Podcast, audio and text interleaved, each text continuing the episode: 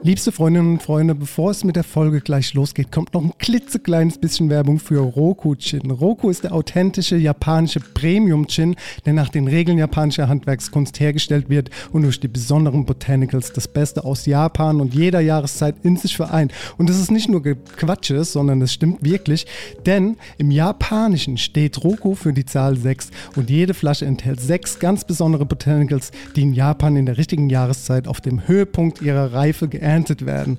Ausbalancierter Geschmack, ausgewogen, blumig und frisch. Und wie ihr wisst, wir lieben Gin, wir lieben Japan und das macht Hokuchin zu was ganz Besonderem. Wie gesagt, die sechs Botanicals werden im Frühling, im Sommer, im Herbst und im Winter geerntet.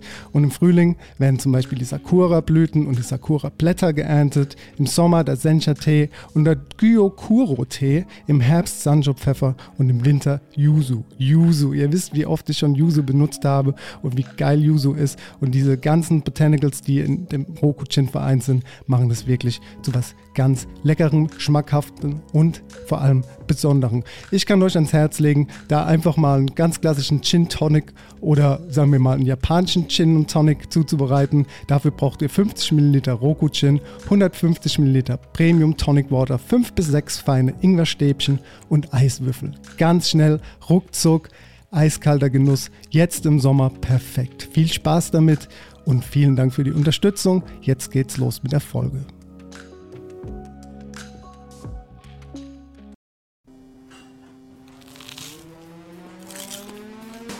Das ist gekochter Schinken, das ist Teewurst, das ist Erdbeerkäse. Bio ist für mich Abfall. Kau, kau, kau und schluck. So schlecht schmeckt es doch gar Du nicht. denkst, es wäre aufschlicht. Gatsch, da kommt die Soße richtig raus. Kau, kau, kau und schluck. Kau und Schluck. So, die Spargelsaison ist langsam zu Ende. Ich habe nochmal Hollandaise gemacht am Wochenende und ich habe einen kleinen Lifehack noch. Willst du ihn wissen? Unbedingt. Und zwar habe ich mir so ein ganzes Kikok Maishähnchen geholt und habe das dann filetiert und habe quasi die Brust und die äh, Schenkel und so gehabt und hatte die Karkassen und die Haut. Und es geht jetzt um die Haut. Ich habe die Haut in einem Topf so leicht äh, ausgelassen, also das Fett ausgelassen und habe dieses ausgelassene, leicht geröstete Fett dann noch in die Butter und habe das Ganze dann noch mit der Butter geklärt und hatte dann so eine Geflügelhaut Butter, mit der ich meine Hollandaise montiert habe. Kleiner Hack, dank mir später. Mont montiert. Ich liebe dieses Wort. Montieren. Montieren, ja. Ja. Das, ich habe einen Fahrradreifen rein montiert in die Hollandaise. Aber gab es dann zum Spargel äh, Huhn, Geflügel? Ja. Ich habe ihn nie gegessen. Noch nie ein Hühnchen oder so zum, zum Nee. äh, Spargel gegessen. Nee. Doch. Ich kann auch so einen Saltimbocca vom Hühnchen empfehlen. Ist zwar wohl klassisch und oldschool, aber wenn du das so mit ein bisschen äh, Serrano und Salbei einwickelst und dann Saltimbocca mag ich gerne, ja. es ist äh, eigentlich klassisch mit Kalb, aber mit Hühnchen funktioniert es auch. Oder mit Mhm. Maishähnchen oder mit Poulade, Perlhuhn. Alles möglich. Das ist meine Ah, kleine okay, ja, Anekdote gut, zum, ja. zum Hollandaise-Pimpen. Aber der Spargel war scheiße. Hat Mhm. nicht mehr geschmeckt. War, war ein kleiner Downer. Ich hatte richtig Bauchweh. Vielleicht lag es aber auch an dem Geflügel Hollandaise-Teil. Ich weiß nicht. Irgendwas ist schiefgelaufen. Eigentlich, ich will hier Werbung machen für ein Ding, das ich voll gut fand, hatte danach aber einfach Todesbauchschmerzen. Ich weiß nicht. Ich habe aber Okay. auch, ich muss dazu sagen, ich habe am Mittag, weil wir es ein bisschen eilig hatten, habe ich mir einen Doppel-Cheeseburger gegönnt. Vielleicht Oh. war es auch der. Ja, Wir wahrscheinlich können's eher nicht, der. wir können es nicht wissen. Wo, bei, bei welchem Anfangsbuchstaben ähm, ähm, Fastfood-Kette? M. M. M wie Meier. Macht Sinn. Mhm. Ich hatte gestern auch sehr gute Butter, by the way. Ich war, äh, für Butter und Brot habe ich gestern gegessen. In Weinheim bei so einem Pop-up von so einer Bäckerei. Da gab es guten Wein und Butter mit Salz. Das war's. Das war das ganze Angebot. Brot und Das Butter. war's. Brot und Wein hieß die, hieß die Ach Veranstaltung. so, okay. Das war aber sehr gut. Liebe Grüße nach Weinheim, das war schön bei euch gestern. Ja. Bei 30 Grad trinkst du Wein auf so einem, auf so einem. Fest. Du hattest ja auch Rot, so, du ja. hattest ja auch einen Flohmarktstand. Wie war es auf dem Krempelmarkt? Bist du, bist du Oh. dein, deine Sachen losgeworden? Nee. Bist du jetzt reicher? Nee, ich bin reich an Erfahrung und äh, hatte eine gute Zeit mit Patrick, Ja. mit dem wir, also ich habe einen Stand mit Patrick zusammen gemacht, aber so richtig gut verkauft haben wir nicht. Wir hatten zu hochqualitative Sachen dabei. Du war warst das zu Problem. teuer. Ich war nicht zu teuer, ich bin dann schon echt ordentlich runter mit dem Preis, aber ich habe mir irgendwann auch gedacht, so nee, dir will ich das nicht verkaufen.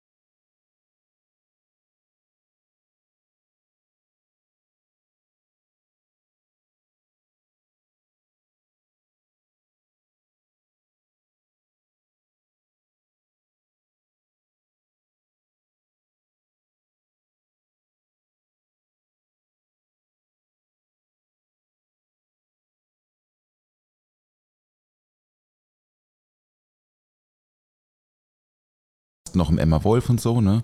Und das ist ja eigentlich so diese Worms Mannheim Connection, mh, die ist auch vor ein paar Jahren aufgeploppt und äh, wir haben uns dann irgendwann auch mal kennengelernt und seitdem sehen wir uns hier und da mal, vor allem aber nachts. Richtig. Ne? Ich glaube, Ja. wir haben vorhin schon festgestellt, so früh morgens haben wir uns, glaube ich, noch nie, nie aufgeschaut. Das stimmt, ja. Ähm, Felix macht Schnaps, du machst Wein und Essig. Erzähl doch mal, wo du herkommst und wie, wie dieses Konstrukt ähm, bei euch in der Familie, was ja immer Familienbetrieb äh, ist, funktioniert. Ja, also tatsächlich ist es bei uns so, wir haben früher mal als landwirtschaftlicher Betrieb angefangen und sind eigentlich auch noch als Familienbetrieb relativ jung. Also mein, mein Großvater hat ähm, damals alles gestartet in, in Worms-Herrnsheim, ist bei uns der kleine Vorort mit äh, gerade mal so 4000 Seelen, also wirklich eher klein und entspannt. Mein Vater hat äh, das dann übernommen, hat den Wein eher fokussiert, hat äh, eine, eine Gastronomie, die am Anfang noch teilweise mal mitgespielt hat, abgeschafft, weil er gesagt hat, er muss sich jetzt mal ähm, auf das Wesentliche konzentrieren und äh, hat dann auch relativ zeitnah schon Essig mit ins Boot geholt. Und als er dann aber gesagt hat, so, ich übernehme das ganze Weingut, ich will das jetzt hier komplett machen, hatte er damals so ein bisschen äh, einen kleinen Konflikt mit seinem Vater gehabt und hat sich äh, dazu entschieden, das äh, eben so mit vollem Herzblut so zu machen, dass nicht unbedingt äh, Platz für zwei Alpha-Tiere war. Dementsprechend ist mein Opa damals äh, als klassischer 70-jähriger Rheinhesse rausgegangen und hat gesagt, so, mir ist, mir ist langweilig, ich mache jetzt mal noch eine Brennerei auf. also super sympathisch eigentlich und so ist entstanden, dass jetzt einmal mein Bruder die Destillerie und die Brennerei übernommen hat und ähm, für mich dann auch tatsächlich selbst ausgesucht und mit großer Hingabe das äh, Weingut und die Essigmanufaktur geblieben ist. Genau, so hat sich das bei uns über die Jahre entwickelt. Mein Vater hat jetzt den Essig vor 30 Jahren angefangen, also auch schon eine ganze Weile. Ähm, hat damals auch schon mit Balsamico experimentiert, war einfach relativ früh mit dabei und musste sich auch viel anhören, weil wenn man als Winzer natürlich anfängt, Essig zu machen, ist äh, immer relativ schnell klar so, ja, der kann keinen Wein. Das, deswegen macht er ja nur Essig. Da haben es die Leute quasi belächelt und so Ja, gedacht, ah, das wird nix, guck mal hier. Ja, jetzt genau. Macht er, jetzt macht er Essig. Jetzt, ja. jetzt versucht er mal, dass die, die, die Kuh irgendwie vom Eis zu holen, so nach dem Motto. Ähm, wo, wovor ich auch heute noch immer noch meinen Hut ziehe, weil ähm, der hat sich da durchgebissen und ähm, musste sich wirklich viel anhören und hat es äh, trotzdem jetzt über die Jahre geschafft, ähm, einen Ruf aufzubauen und auch, auch gerade für einen Essig, sage ich jetzt mal, wieder einen Punkt auf der kulinarischen Landkarte zu setzen, weil ich habe immer noch genug Unterhaltungen, die, die sich äh, auf dem Level bewegen, dass man fragt, äh, benutze ich das jetzt zum Entkalken vom Wasserkocher oder kann ich das auch in Salat machen? Ja. Und äh, ich sage mal so, das, das Bewusstsein kommt gerade äh, immer mehr auf und da hat er sich einfach früh Mühe gegeben. Und äh, ich habe jetzt die große Freude äh, dran, ähm, da wieder einsteigen zu können und nochmal ein bisschen, ich sage jetzt mal, Vollgas geben zu können und wirklich auch nochmal das Thema Essig, Balsamico, auch äh, aus biologischer, regionaler Produktion, sage ich mal, weiter in den Fokus zu setzen. Genau. Ja, Essig ist ja, also wir lieben ja Essig und Säure bestimmt ja auch irgendwie den größten Teil unseres Lebens. Also ich brauche Säure, das ist mir immer sehr wichtig, egal bei welchem Essen und Trinken. Ja, okay, bei Trinken jetzt nicht, aber bei Essen hat immer, ich brauche immer so diese Spitze von der Säure und Essig ist auf jeden Fall ein Ding, das ich äh, schon sehr lange ähm, zum, zum Würzen einfach auch verwende. Und ich finde, ähm, das ist total mutig und spannend, was dein Vater gemacht hat und auch mutig und spannend von dir, dass du jetzt sagst, ey, ich führe das jetzt einfach so weiter und mache das Ganze noch ein bisschen moderner und ein bisschen lauter vielleicht und mache jetzt darauf aufmerksam, hey, es funktioniert auch so und so. Wie, wie, was ist denn eigentlich ein Essig, Jan? So, also wie, wie funktioniert das? Ist es einfach Wasser und dann kommen da Bakterien rein oder was ist denn so diese Hauptflüssigkeit beim Essig? Ich, ich, hab, äh, ich stelle diese Frage jetzt mal so banal, weil es einfach, man macht sich ja manchmal einfach keine Gedanken darum, wie, was ist das Rohprodukt, was ist der Start, wie beginnt sowas denn? Ja, voll. Also ich finde das auch ein wichtiges Thema, weil es ist nicht so, dass wir im Herbst rausgehen, die die Flaschen von den Bäumen pflücken und sagen, hier unser Essig ist jetzt fertig. Ähm, das Grundprodukt für Essig ist eigentlich immer am Anfang Zucker. Also wir können mit verschiedensten Früchten arbeiten. Ich glaube, das Klassischste, was man so kennt, ist die Traube, die auch, äh, sage ich jetzt mal, die Mutter allen Essigs äh, am Anfang zumindest in der, in der traditionellen Herstellung ist.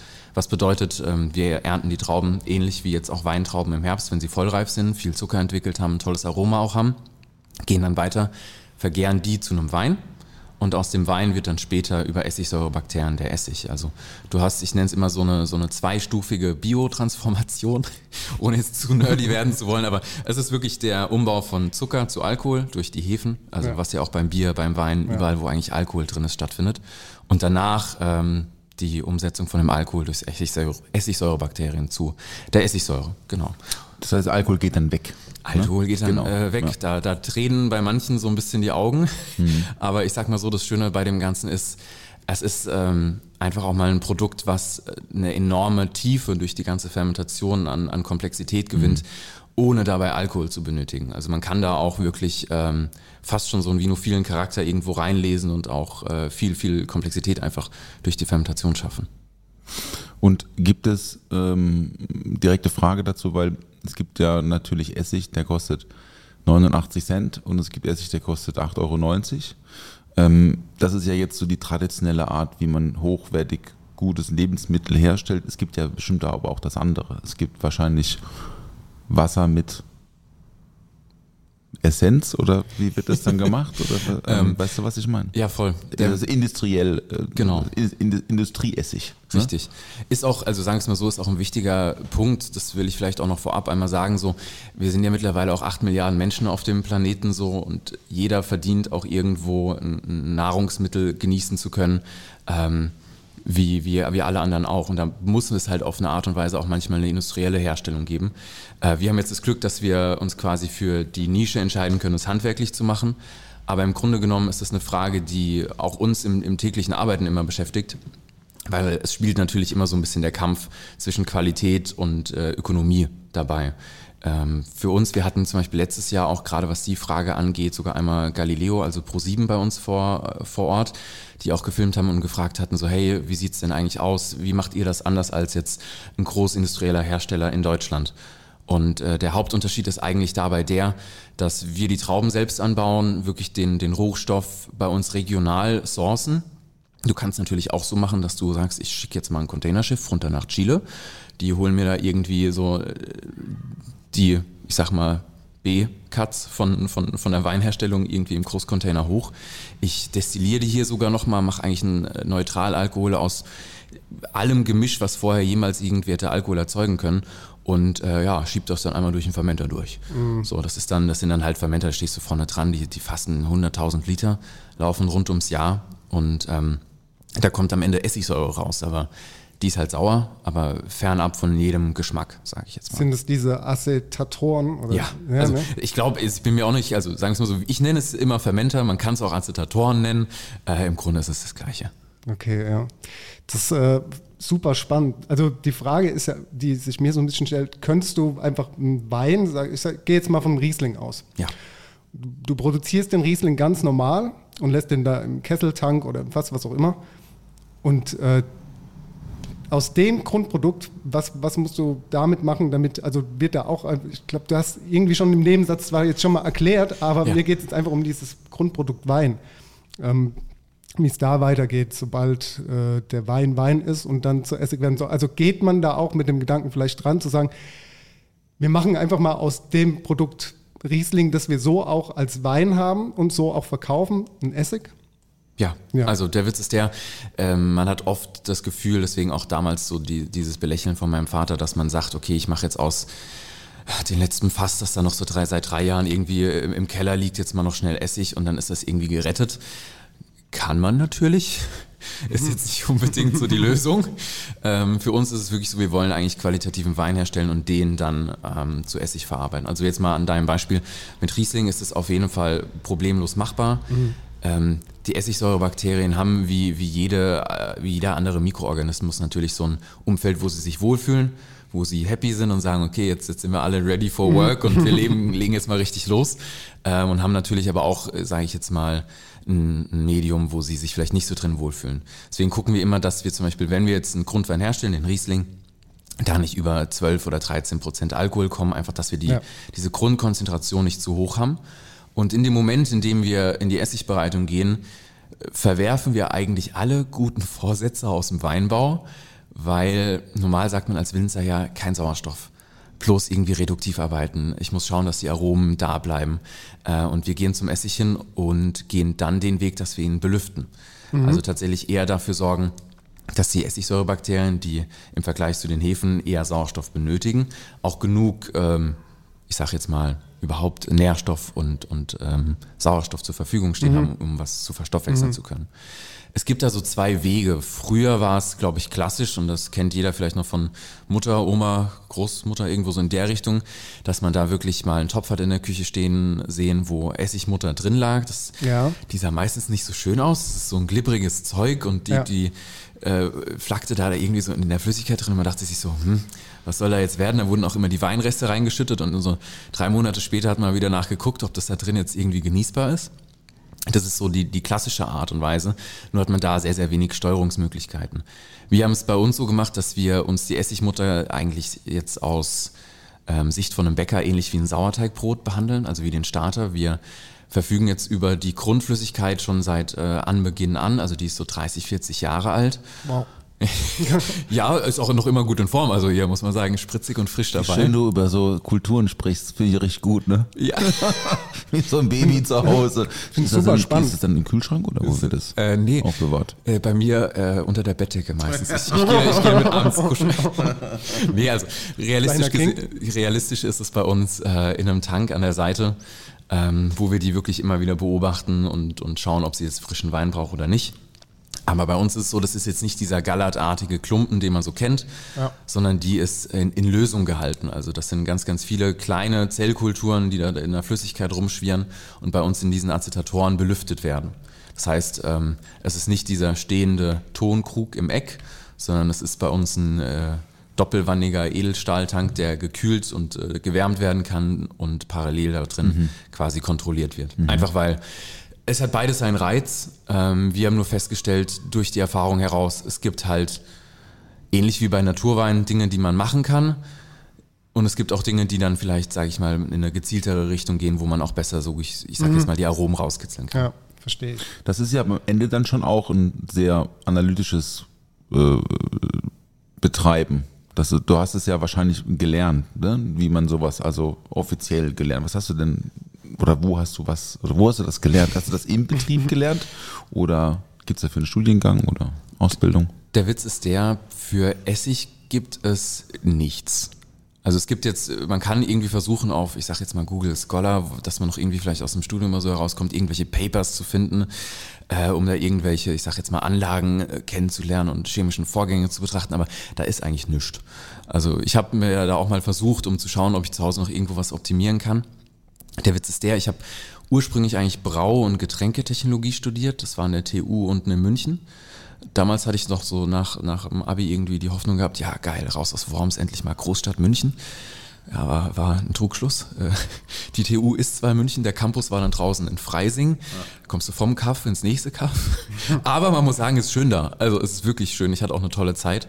Ähm, dachte auch ursprünglich, ich lerne jetzt irgendwie so ein bisschen Bier trinken und habe ein schönes Studieleben. Ähm, ich kann heute, glaube ich, auffällig wenig über Bier sagen, aber ich kann euch sagen, wie dick eine Rohrleitung sein muss, damit die Strömung da drin funktioniert. Also es war irgendwie mehr Anlagenbau und äh, nicht ansatzweise was von, von einem kulinarischen Aspekt dabei. Ähm, deswegen dieses Thema Essig lernen ist was, weswegen ich auch so unfassbar dankbar meinem Vater bin, weil das ist äh, so dieser Inbegriff von Generationenwissen. Also ähnlich wie man es ja auch aus Italien kennt. Ich habe jetzt keine Nonna, die, die mir das damals so, die mich zur Brust genommen hat, mich gestreichelt hat und gezeigt hat, guck mal Junge, so macht man das. Ähm, bei mir war das quasi mein Vater, der mir das alles äh, in der Art und Weise näher gebracht hat. Aber schon äh, in, in, im Jugendalter oder erst im Erwachsenenalter? Erst danach. Ja, Also, ja. weißt du, das ist ähm, damals in der Schule ist jetzt nicht so, dass, dass. Du, dass du zu den Leuten hingehst und bist so, hey, hey soll ich euch mal was sagen? Ich, ich mal meine Essigkulturen, du. ich zeig dir das mal. also schön wäre es gewesen. Ich Ja. glaube, das, das hat mein Bruder machen können mit dem Schnaps da. Da war, da war man. Hm. irgendwie empfänglicher für. Ähm, bei mir ist es ehrlich gesagt ähm, gekommen mit dem kulinarischen Grundverständnis. Also wenn du mal irgendwie merkst, so hm, die, die Salatsoße bei Mutter schmeckt irgendwie besser als das, was ich hier gerade versuche zusammenzubauen und du so, dir so auffällst, okay, irgend, irgendwas muss ich machen. Aber was? Und dann kommst du halt an den Punkt, wo, wo dir auffällt, okay, ich habe jetzt Butter, ich habe Salz, aber ich brauche eigentlich noch Essig. Und dann hast du so diese drei großen ähm, Gewürze, die du eigentlich in der Küche auch irgendwo einsetzen kannst. Spannend, ja. Ähm, Frage zum, zum Weingut, wie viel Prozent Wein, wie viel Prozent Essig, kannst du da, kannst du das sagen? Kann man das betiteln so? Was, wo euer Schwerpunkt liegt? Also es ist relativ schwierig, weil ähm, das stelle ich immer fest, wenn ich versuche, irgendwie Leuten zu erklären, was wir eigentlich machen. Wir, wir sind gar, also so fern von einem klassischen Betrieb, wie man nur irgendwie sein kann. Ähm, auf der einen Seite machen wir den Essig nämlich auch, ich sage jetzt mal, in einem Dienstleistungsgeschäft für andere. Das ist was, was bei uns fast 70 Prozent des gesamten Betriebs ähm, vereinnahmt. Hm. Die restlichen 30 Prozent unterteilen sich dann wiederum, ich sag mal, in 80 Prozent Essig, 20 Prozent Wein. Also es ist trotzdem ganz spannend, wenn man sich überlegt, dass wir eigentlich von einem Weingut kommen und jetzt heute das Ganze mehr nur noch als Hobby betreiben. Ja, ja. Genau. Also Thema Dienstleistung, das äh, finde ich super spannend. Das kann man auf eurer Internetseite auch lesen. Das heißt, wenn jemand einen zu großen Garten hat und dann zu viel Früchte erntet oder Obst, kann er daraus Saft machen und den Saft zu euch bringen und ihr veredelt dann das Produkt und ähm, ja, dadurch entsteht ein eigenes Branding oder wenn ich das richtig verstehe, was Ganz ihr genau. dann entwickelt mit der Person, die halt einfach euch das Grundprodukt liefert. Aber das muss schon am besten entsaftet sein, Ja. wobei ihr auch Empfehlungen habt, ähm, wo man es pressen lassen kann. Ja, also wir haben halt einfach festgestellt, ähm, den Balsamico selbst machen können wir ab einem gewissen Punkt so gut, ähm, dass wir auch eine Art von Problem lösen, weil wenn du dir das mal anschaust, jetzt gerade auch in der Saison, also Ende der Erdbeersaison, äh, hatten wir jetzt auch, glaube ich, Petitionen oder zumindest mal Aufrufe, den Boykott von spanischen Erdbeeren irgendwie im Supermarkt hervorzurufen. Einfach weil die deutschen Bauern ja doch relativ viel da haben, auch in, in einer super Geschmacksqualität. Ähm, und gerade solche Landwirte haben dann irgendwann den, den, den Zeitstress, dass sie halt sagen, ich habe die ganzen Erdbeeren noch da. Ich krieg sie nicht mehr verkauft. Und ähm, wenn man selbst mal in der Landwirtschaft gearbeitet hat äh, oder auch wenn man Hochbeet zu Hause hat, ich glaube, selbst äh, Paul hat es das letzte Mal mit einem, oder das vorletzte Mal, glaube ich, mit dem Spinat auch erzählt, wenn, wenn du irgendwas wegschmeißen musst, ähm, das tut echt weh, weil das ist ein Jahr lang gewachsen, das, das ist die, die, das Schönste, was die Natur irgendwie erzeugen kann. Und wir gucken, dass wir das irgendwie konserviert bekommen. Weil Essig hat klassisch gesehen kein Mindesthaltbarkeitsdatum. Also sobald äh, du irgendwas zu Essig verarbeitet hast, ist es erstmal für die nächsten Generationen konserviert. Und so funktioniert es bei uns, dass man wirklich sagen kann, hey, ich habe hier Saft, also wir fangen, glaube ich, so roundabout ab 100 Liter schon an. Also das ist jetzt nicht nur ein großer Kleingarten, sondern da braucht es schon ein paar mehr Bäume irgendwo. Aber äh, ab dem Moment kann man eigentlich zu uns kommen. Wir nehmen den Saft in, in Obhut und äh, gucken, dass da am Ende auch äh, ein schmackhafter Essig Balsamico oder eine Essigzubereitung, also alle, alle möglichen leckeren, sauren Sachen draus werden können. Und füllt ihr das dann auch vor Ort ab? Also habt ihr quasi auch die Produktion nicht nur vom, vom der Flüssigkeit, sondern auch alles außenrum dann, also die Abfüllung, das Labeling etc. pp. Ja, genau. Also wir haben uns überlegt, wir machen alles, was wir sollen. so, also es gibt ja genug Leute, die sagen, hey, ich habe da eine eigene Flasche oder ich habe vielleicht eine Gastronomie, ich brauche das nur im Kanister oder in einem anderen Gebinde. Ja. So, wir können viel. Also wir können das natürlich in Flaschen füllen, wir können das auch, äh, ich sage jetzt mal, wir nennen das immer ganz charmant lose Ware, also in einem Kanister oder so lagern. Wir äh, kümmern uns da gerne, aber beratschlagen auch oftmals, meistens, weil viele dann noch sagen, hey, ich will das irgendwie zu Hause machen, ich will das vielleicht auch in einem Workshop mit Leuten zusammen machen. Ähm, also da ist viel, viel möglich. Das kann ich bestätigen. Also Kaltenthaler steht für, äh, für alles ist möglich. was brauchst du sagen? Machen wir, kein Problem. Ja, ja, ja. Also ich habe hab ja auch Kanister, kein Problem. schon mal was gehört darüber. Ähm, und das finde ich aber super spannend, weil es gibt bestimmt Leute da draußen, die so, wenn die das jetzt hören und sagen, ah ja krass, okay, jetzt weiß ich mal, wo ich mich da melden kann. Weil viele haben ja so Ideen und sagen, ey, wir wollen unser eigenes Getränk, unser eigenes, unseren eigenen Wein mit einem Logo oder was auch immer, ne? Also was ihr halt auch immer anbietet. Und das, äh, da weiß man oft nicht, wo, wonach oder Mhm. wo kann man suchen, wo findet man sowas. Ja. Und deswegen ist das ganz toll. Geht mal, geht mal zur Familie Kaltenthaler, zum Hause Kaltenthaler, da geht es. Äh, Wenn du jetzt davon redest, dass Leute Saft bringen, dann reden wir ja von Fruchtessig. Also von, also die können Apfelsaft bringen, die können aber auch Orangensaft bringen oder Zitronensaft oder, na gut, Zitronensaft vielleicht nicht, ne? Aber äh, was ist denn, es gibt ja sowas wie Himbeeressig, gibt's ja auch. Ja, ich glaube, das ist auch so fast der, der erste Punkt, wo ich jetzt einmal den Besen nehme und äh, quasi Kern und Ja, aufräumen. ja, bitte. Au- einmal aufräumen, einmal rundumschlagen. Ähm, weil Essig ist nicht Essig. So, also was ich vorhin gesagt habe, es fängt immer beim Saft oder beim Zucker an. Und du hast eigentlich zwei Wege, die du danach gehen kannst. Das eine ist Richtung äh, dem klassischen Essig und das andere ist Richtung Balsamico. Ähm, Balsamico funktioniert nämlich so, dass du den Saft am Anfang ganz langsam schonend bei möglichst niedriger Temperatur so ein, zwei Wochen einköchelst, bis du so eine Art, ich sag jetzt mal Saftkonzentrat oder einen Dicksaft erzeugt hast, der aber auch schon so diesen Karamellcharakter hat und äh, eigentlich an sich schon verdammt lecker ist. Ähm, den löschst du dann, um mal im, im Küchensprech quasi zu bleiben, äh, mit Wein ab und bringst das gemeinsam in unsere Acetatoren und darin fermentiert das Ganze dann.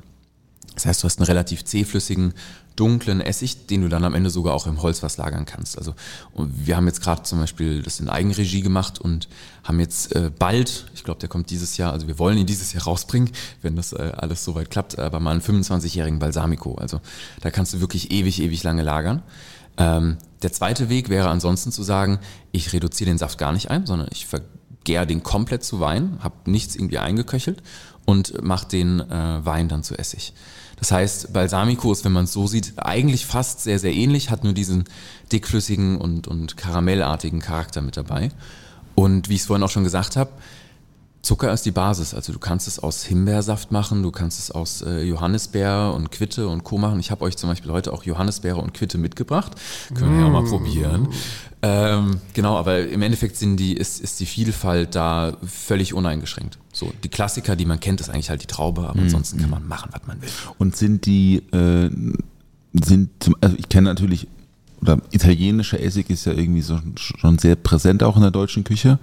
Also gerade wenn es um Weißweinessig geht, Ja. sind die Deutschen da im Vergleich experimentierfreudiger, weil es so, äh, zumindest in meiner, in meiner Vorstellung, ist das ja schon, schon sowas krass Traditionelles und die Deutschen sind ja sehr gut mit so Traditionen.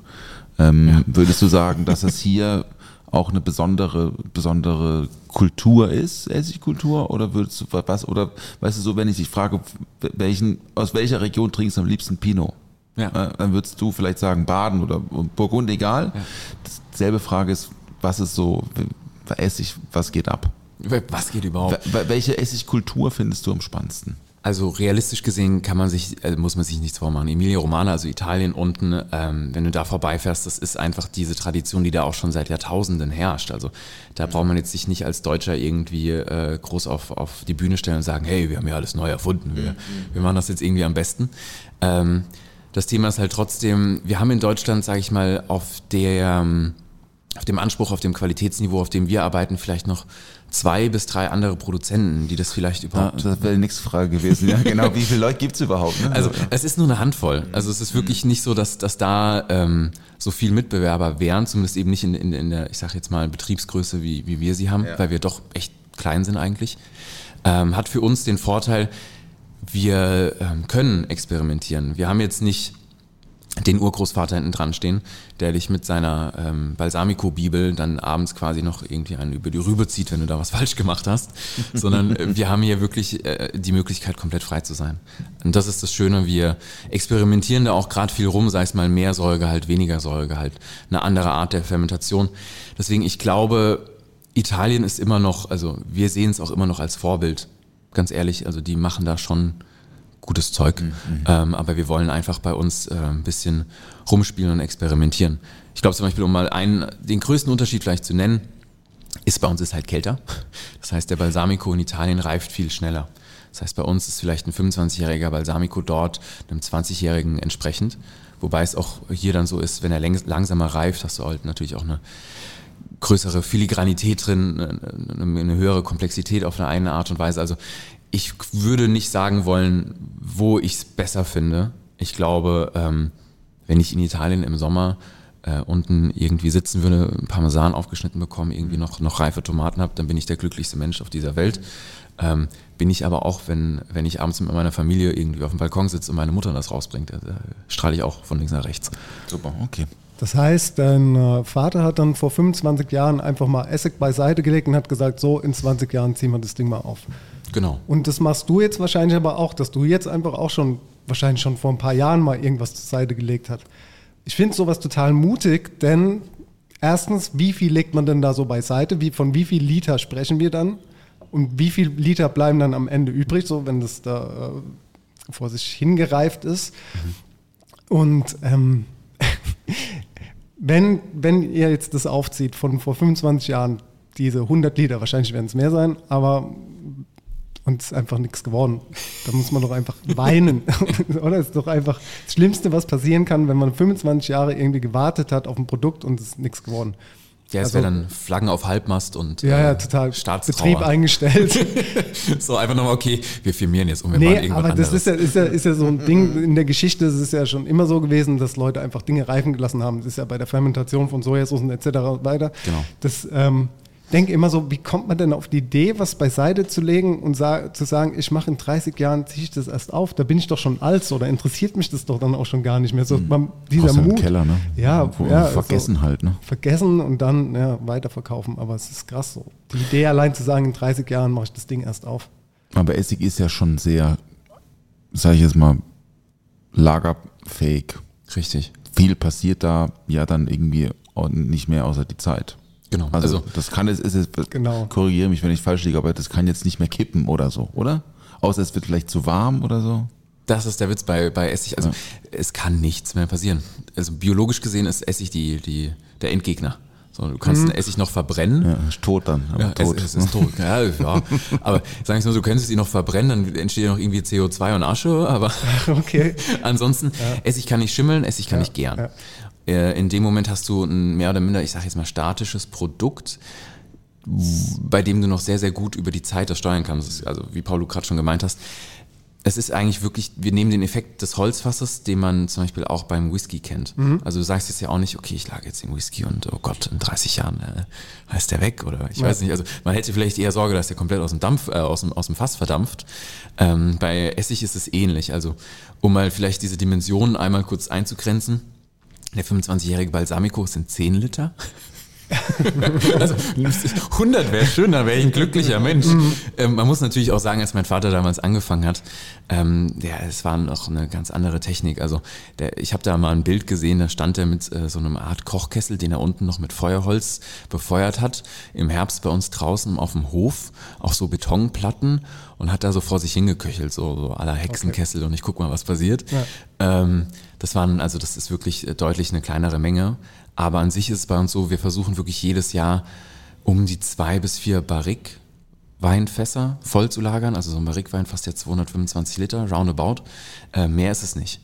Und die lagern dann und reifen, also das Reifen ist in dem Hintergrund eigentlich wirklich nur das Verdampfen von Flüssigkeit und das Einkonzentrieren, ich sage jetzt mal Geschmack aufnehmen vom Holzfass.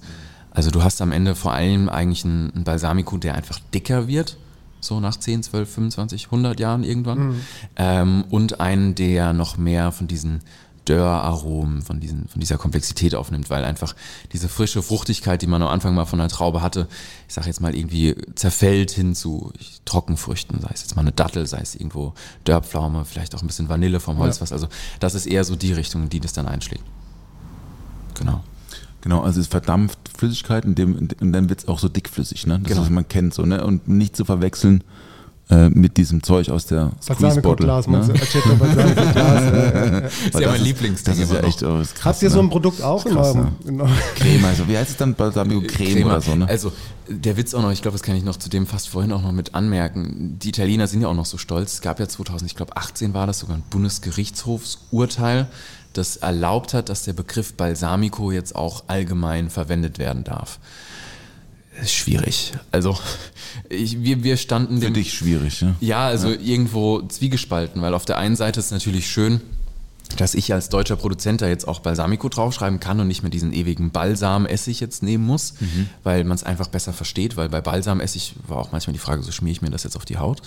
Aha, vorher hieß das Balsam. Also, genau, ah, Balsamessig. Mhm. Jetzt darf man auch Balsamico nennen, aber es ist nicht von der von der weiteren Zubereitung geschützt und das ist heute auch oft, also echt ganz oft das Problem. Deswegen, also alle, die zuhören und die jetzt mal in die Küche gehen, aufstehen und sich mal so sagen, guck mal, hinten steht auch so eine Pulle.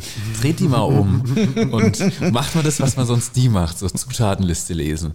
Ähm, wenn da irgendwas draufsteht mit Konservierungsstoffen, Farbstoffen, Verdickungsmitteln oder etc., There you go. Es ist halt absolut nicht nötig. Eigentlich müsste da draufstehen, äh, eingedickter Traubenmost und ich sage jetzt mal Traubenessig, weil das die zwei Komponenten sind, aus denen das Produkt besteht. Es braucht keinerlei Verdickung oder sonstiger Aromatisierung. Ähm, deswegen ist es immer schwierig, finde ich, wenn das der Fall ist. Aber wie vorhin auch schon angesprochen, wir sind acht Milliarden Menschen, die Leute müssen auch irgendwie, äh, sag ich mal, auf einer breiteren Flur auch was genießen können. Und so Selbstverständlich, ja. können, kann man halt, sag ich mal, den traditionellen Geschmack nachempfinden. Mhm, Wobei ich muss, ich muss jetzt auch mal quasi eine Lanze brechen, weil äh, wir machen auch sowas, aber nur, nur ein Produkt. Weil wir haben einen äh, Kunden bei uns, der sitzt oben in Oldenburg und ist dort Marktbeschicker. Der, ich glaube, der steht da auf zehn Wochenmärkten rum. Und äh, wir haben den jetzt letztens auch einmal besucht. Das ist also wirklich toller Kaffeestand, auch äh, alles an, an frischem Obst, Gemüse, eingelegten Zeugs auch in, in, in der Firma. Die machen also das ist Erwachsenenparadies. Du stehst da vorne und denkst so, oh mein Gott, mein, ich mein, meine Tasche wird jetzt zu schwer und mein Geldbeutel zu leicht, wenn ich jetzt hier gleich wieder gehe. Ähm, aber der bietet zum Beispiel auch so für To Go und am Stand zu essen äh, Schafskäse an. Und Problem dabei ist einfach, dass wenn du normalen Balsamico nehmen würdest, den gießt du drauf, der rinnt durch den Käse durch und liegt dann auf dem Tellerboden. Ja. Und das ist natürlich auf dem Markt super nervig und super schade. Ähm, allerdings ist es auch ein relativ easy peasy schnelles Gericht, wo man halt sagt, ich kann jetzt da nicht unbedingt äh, ein 50 oder ein 100 Euro Balsamico mal, mal eben drüber schütten. Ähm, deswegen haben wir da zum Beispiel auch damit gearbeitet und haben gesagt, wir dicken mal einen an. Das nennt sich dann zum Beispiel auch so eine Essigzubereitung, ähm, die dann einfach besser für, für das Gericht passt, weil man muss auch ehrlich sagen, ich glaube, die Küche und, und man als Gastronom, genauso auch dort als Verkäufer, hat auch manchmal einfach die Aufgabe, äh, Probleme von, von einem Gast auch gewissermaßen zu lösen und ähm, auch ein Produkt optimal so zuzubereiten, dass es halt auch verzehrfähig überhaupt ist. Klar. Und ähm, da ist es aber auch was, das kennzeichnen wir, das schreiben wir drauf und da, da ist, hat auch keiner ein Problem mit. Ähm, da denke ich eher, sage ich jetzt mal, anwendungsbezogen. Äh, lieber Jan, wir machen jetzt mal eine kurze, schnelle Runde Yes. und danach ähm, widmen, widmen wir uns mal dem Wein. Weil Essig machen wir ja später noch, haben wir besprochen, wenn wir noch was probieren. Wir sollten aber zuerst noch über das Thema Wein sprechen. Und deswegen machen wir jetzt kurz einen Cut, schnelle Runde und dann geht's weiter. Die schnelle Runde bei Kau und Schluck. Äh, drei Fragen, eine Antwort jeweils. Oni, Grill oder Green Egg? Ohne Grill. Also ohne. Keine Werbung. Ja. äh, Deutsch Rap oder Hard Rock? Seit einer Woche Deutschrap. Hm, Okay. Ähm, Baden oder Pfalz? Pfalz, immer. Ja, weiß ich ja nicht. Entschuldigung. Baden ist auch toll. Schön. Die schnelle Runde bei Kau und Schluck. Seit ich ja- einer Woche Deutschrap. Weil Shindy-Album rausgekommen ist. Nee, oh, das neues Afrop-Album. Ne? Leute, neues Ich, ich bin da ja ehrlich gesagt krass raus. Also ich bin ja so dieser, dieser typische Elektro-Jünger. Ja, ja, Ja, okay. voll. Aber du bist ich, ja auch noch jung. Ja, bin mir auch noch, okay, komm doch, komm, wir Weisheit kommen im Alter, ne? Ja, ja. Nee, irgendwie, Spotify ist, ist mein Untergang. Da kommt der Mix der Woche und dann, dann rutscht da mal manchmal sowas rein. Ich denke mir Mhm. so, ah, so schlecht war das jetzt gar nicht mal. Ja, dann weißt du, dann wiegst du so deinen, deinen Kopf beim nächsten Mal. so, oh, Dann bin ich ja sehr, sehr gespannt auf deine Musikauswahl. Ich Nix auch. davon, hast du, auf gar hast, keinen du, Fall. hast du was vorbereitet? Ich hab was vorbereitet. Super, super. Natürlich. Mega. Jetzt, ähm, bevor wir jetzt hier ein bisschen Gläser klimpern, ähm, jetzt haben wir ganz viel über Essig geredet. Ähm, es gibt ja aber auch noch das große Thema Wein. Yes. Am Ende seid ihr ja auch ein Weingut. Und ähm, ich war ja mal vor ein paar Jahren eingeladen in Berlin im Hotel am Steinplatz. Da hat Felix damals, also dem Bruder, äh, eine Präsentation gemacht von seinen Schnäpsen Kernsteinschnaps war das. Ne? Das war auch jahrgangsbasierter Obstbrand, ein Brand so, ne?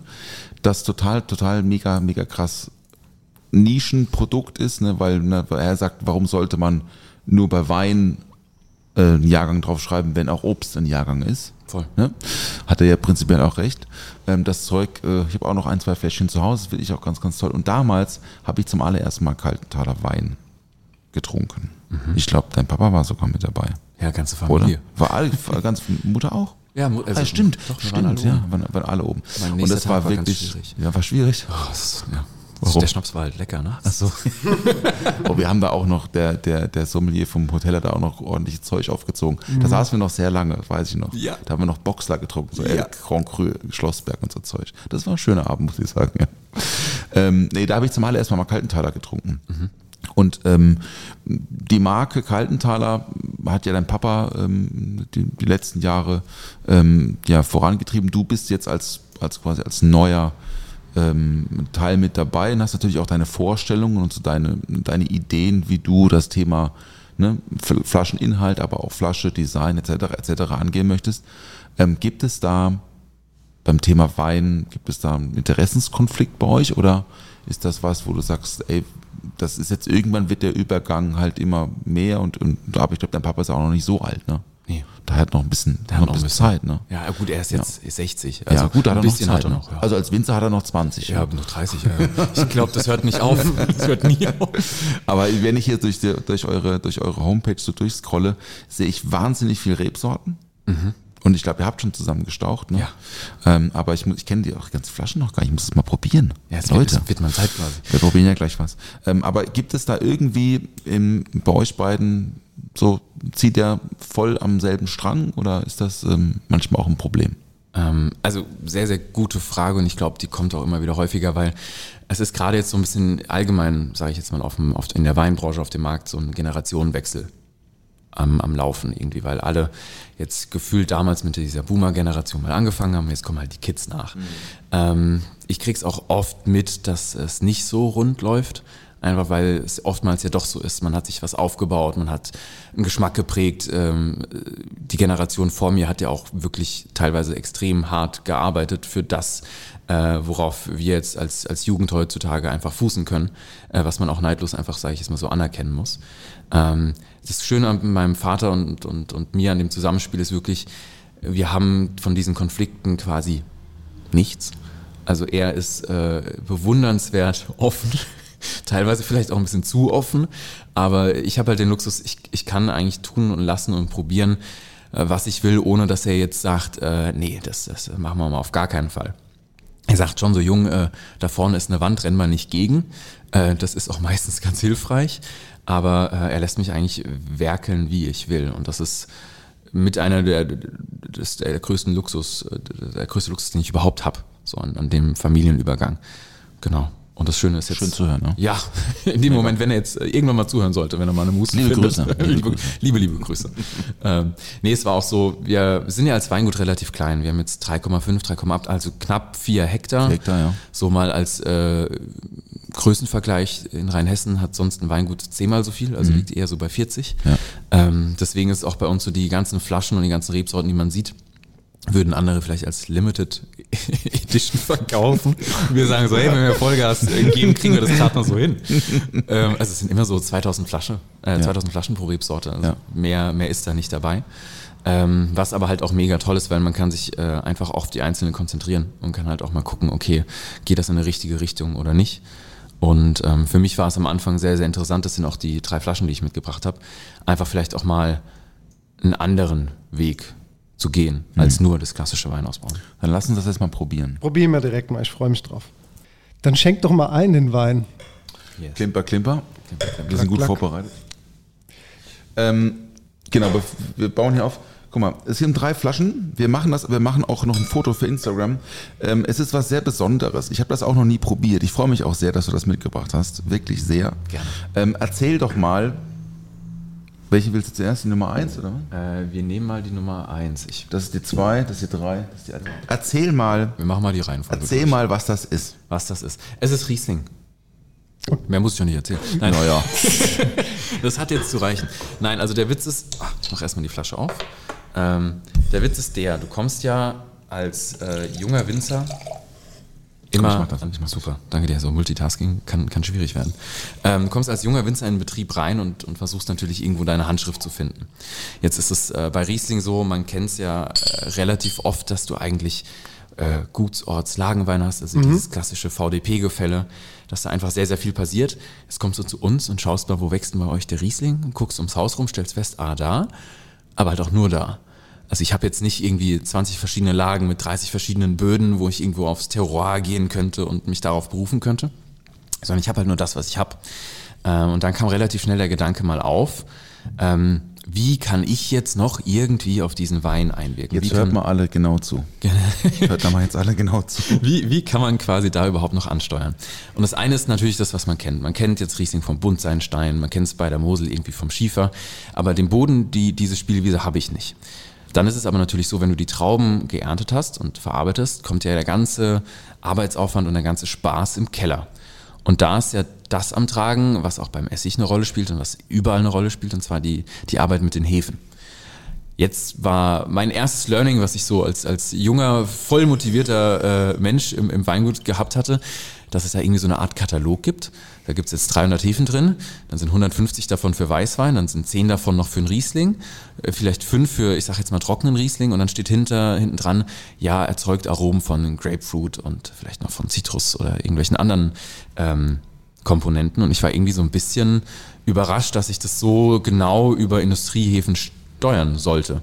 Und dachte mir so, okay, was passiert denn, wenn ich jetzt versuche, mit so ein bisschen Background aus der Uni heraus, äh, Hefen einfach mal selbst zu kultivieren. Also wilde Hefen, dieses Thema, was man aus spontanen Gärungen und Co. kennt, mal ein bisschen äh, wissenschaftlicher zu betrachten und zu sagen, okay, ich nehme jetzt einfach mal die Trauben aus dem gleichen Jahrgang, vom gleichen Weinberg, pack die in drei verschiedene Fässer und jedes Fass kriegt eine andere Hefe. Einfach mal, um zu sagen, hey, die Hefe bringt jetzt den Einfluss und nicht das Terroir und die Lage. Im ersten Jahrgang war ich dann auch noch so motiviert, dass ich gesagt habe, okay, das ist doch spannend, das, das gab es so noch nie. Da müssten doch auch gastronomische Betriebe eigentlich voll, voll Bock drauf haben. Irgendwie so mal da reinhorchen, mal gucken, was, was da so an, an Spielfeld Ja, klar. sich irgendwie überhaupt eröffnet. Ähm, bin äh, zu drei Orten gerannt quasi. Äh, der erste war damals äh, während dem Studium mehr oder minder mein, mein Wohnzimmer in München. Ähm, das war die Grapes Weinbar, ähm, damals noch von Markus Hirschler und Stefan Grabler geführt. Äh, die zwei ähm, mit tollsten Österreicher, glaube ich, die ich kenne. Äh, Schöne Grüße nach München. Schöne Grüße nach München. Ja, die haben mittlerweile äh, neues Restaurant aufgemacht, das Walz. Ähm, auch schwere Empfehlung quasi. Da da, ja? Ich habe es immer vorgehabt, ich habe es noch nie geschafft. Ich auch noch nicht. Es ist, es ist todtraurig. Aber ähm, Aber Grace fand ich auch immer gran- grandios. grandios, wirklich. Also tollen Job gemacht und habe halt gesagt, okay, mit euch würde ich das gerne zusammen machen. Bin dann weitergegangen äh, nach Berlin ähm, zum Rutz. Äh, drei Sterne quasi, Marco Müller. Oha, hört, hört. Ja, ja, so Hört, mal- hört. hör mal- hör mal jetzt richtig zu jetzt. ja. Nee, aber das war schon vorher Und, ähm, Die Flasche ist auch krass. Und danach war ich noch in Hamburg ähm, bei Hendrik Thoma. Äh, Wein am Limit ist ja einer der drei, ich glaube, es sind drei Master Sommeliers, die es in Deutschland gibt. Er ist auf jeden Fall einer davon. Ja, Ja. ist gerüchtig. Ähm, Thema war, wieso ich die Städte rausgesucht habe, war, weil ich halt in München studiert habe, äh, in Hamburg mal kurzzeitig äh, für ein Startup gearbeitet hat, hatte. stimmt. Ja, Tastillery. Ja, ja, das ist richtig. quasi noch fast eine, ein Thema für sich alleine Ist jetzt. Pleite, ne? Ja, leider. Also liegt scheinbar Gott sei Dank nicht an mir, weil es irgendwie fünf Jahre her. äh, war, war und ist immer noch ein grandioses Konzept eigentlich und die beiden Jungs auch toll, aber irgendwie hat es nicht sollen sein. Ich, Nevermind. ich hoffe, die kriegen das Ruder noch gerissen. Aber ähm, deswegen in Hamburg noch ein Bezugspunkt und in äh, Berlin habe ich noch zwei Jahre mit meinem Freund zusammen gewohnt und äh, daher war da auch, sage ich jetzt mal, die Kombination irgendwo da. Und habe äh, dort gesagt, hey, habt ihr nicht Bock drauf? Ja. So, äh, ganz ehrlich, ich weiß nicht, ob es was wird. Kann auch grandios den Bach runtergehen und kann da am Ende schmecken wie, äh, ja, wollen wir nicht. Aber wenn ihr Bock habt, versuchen wir es doch mal. Ja. Hab halt gesagt, okay, ich nehme jetzt eine Petrischale, stelle die zum Beispiel beim, beim Grapes was im Chambray, also wo sie ihren, ihren Wein lagern, auf ähm, und lass da einfach mal die Umgebung, die, die, die Luft, äh, die, ich sag jetzt mal, Kontamination der, der teuren Bordeaux, die da drin lagern und allem äh, mal in diese Petrischale fallen.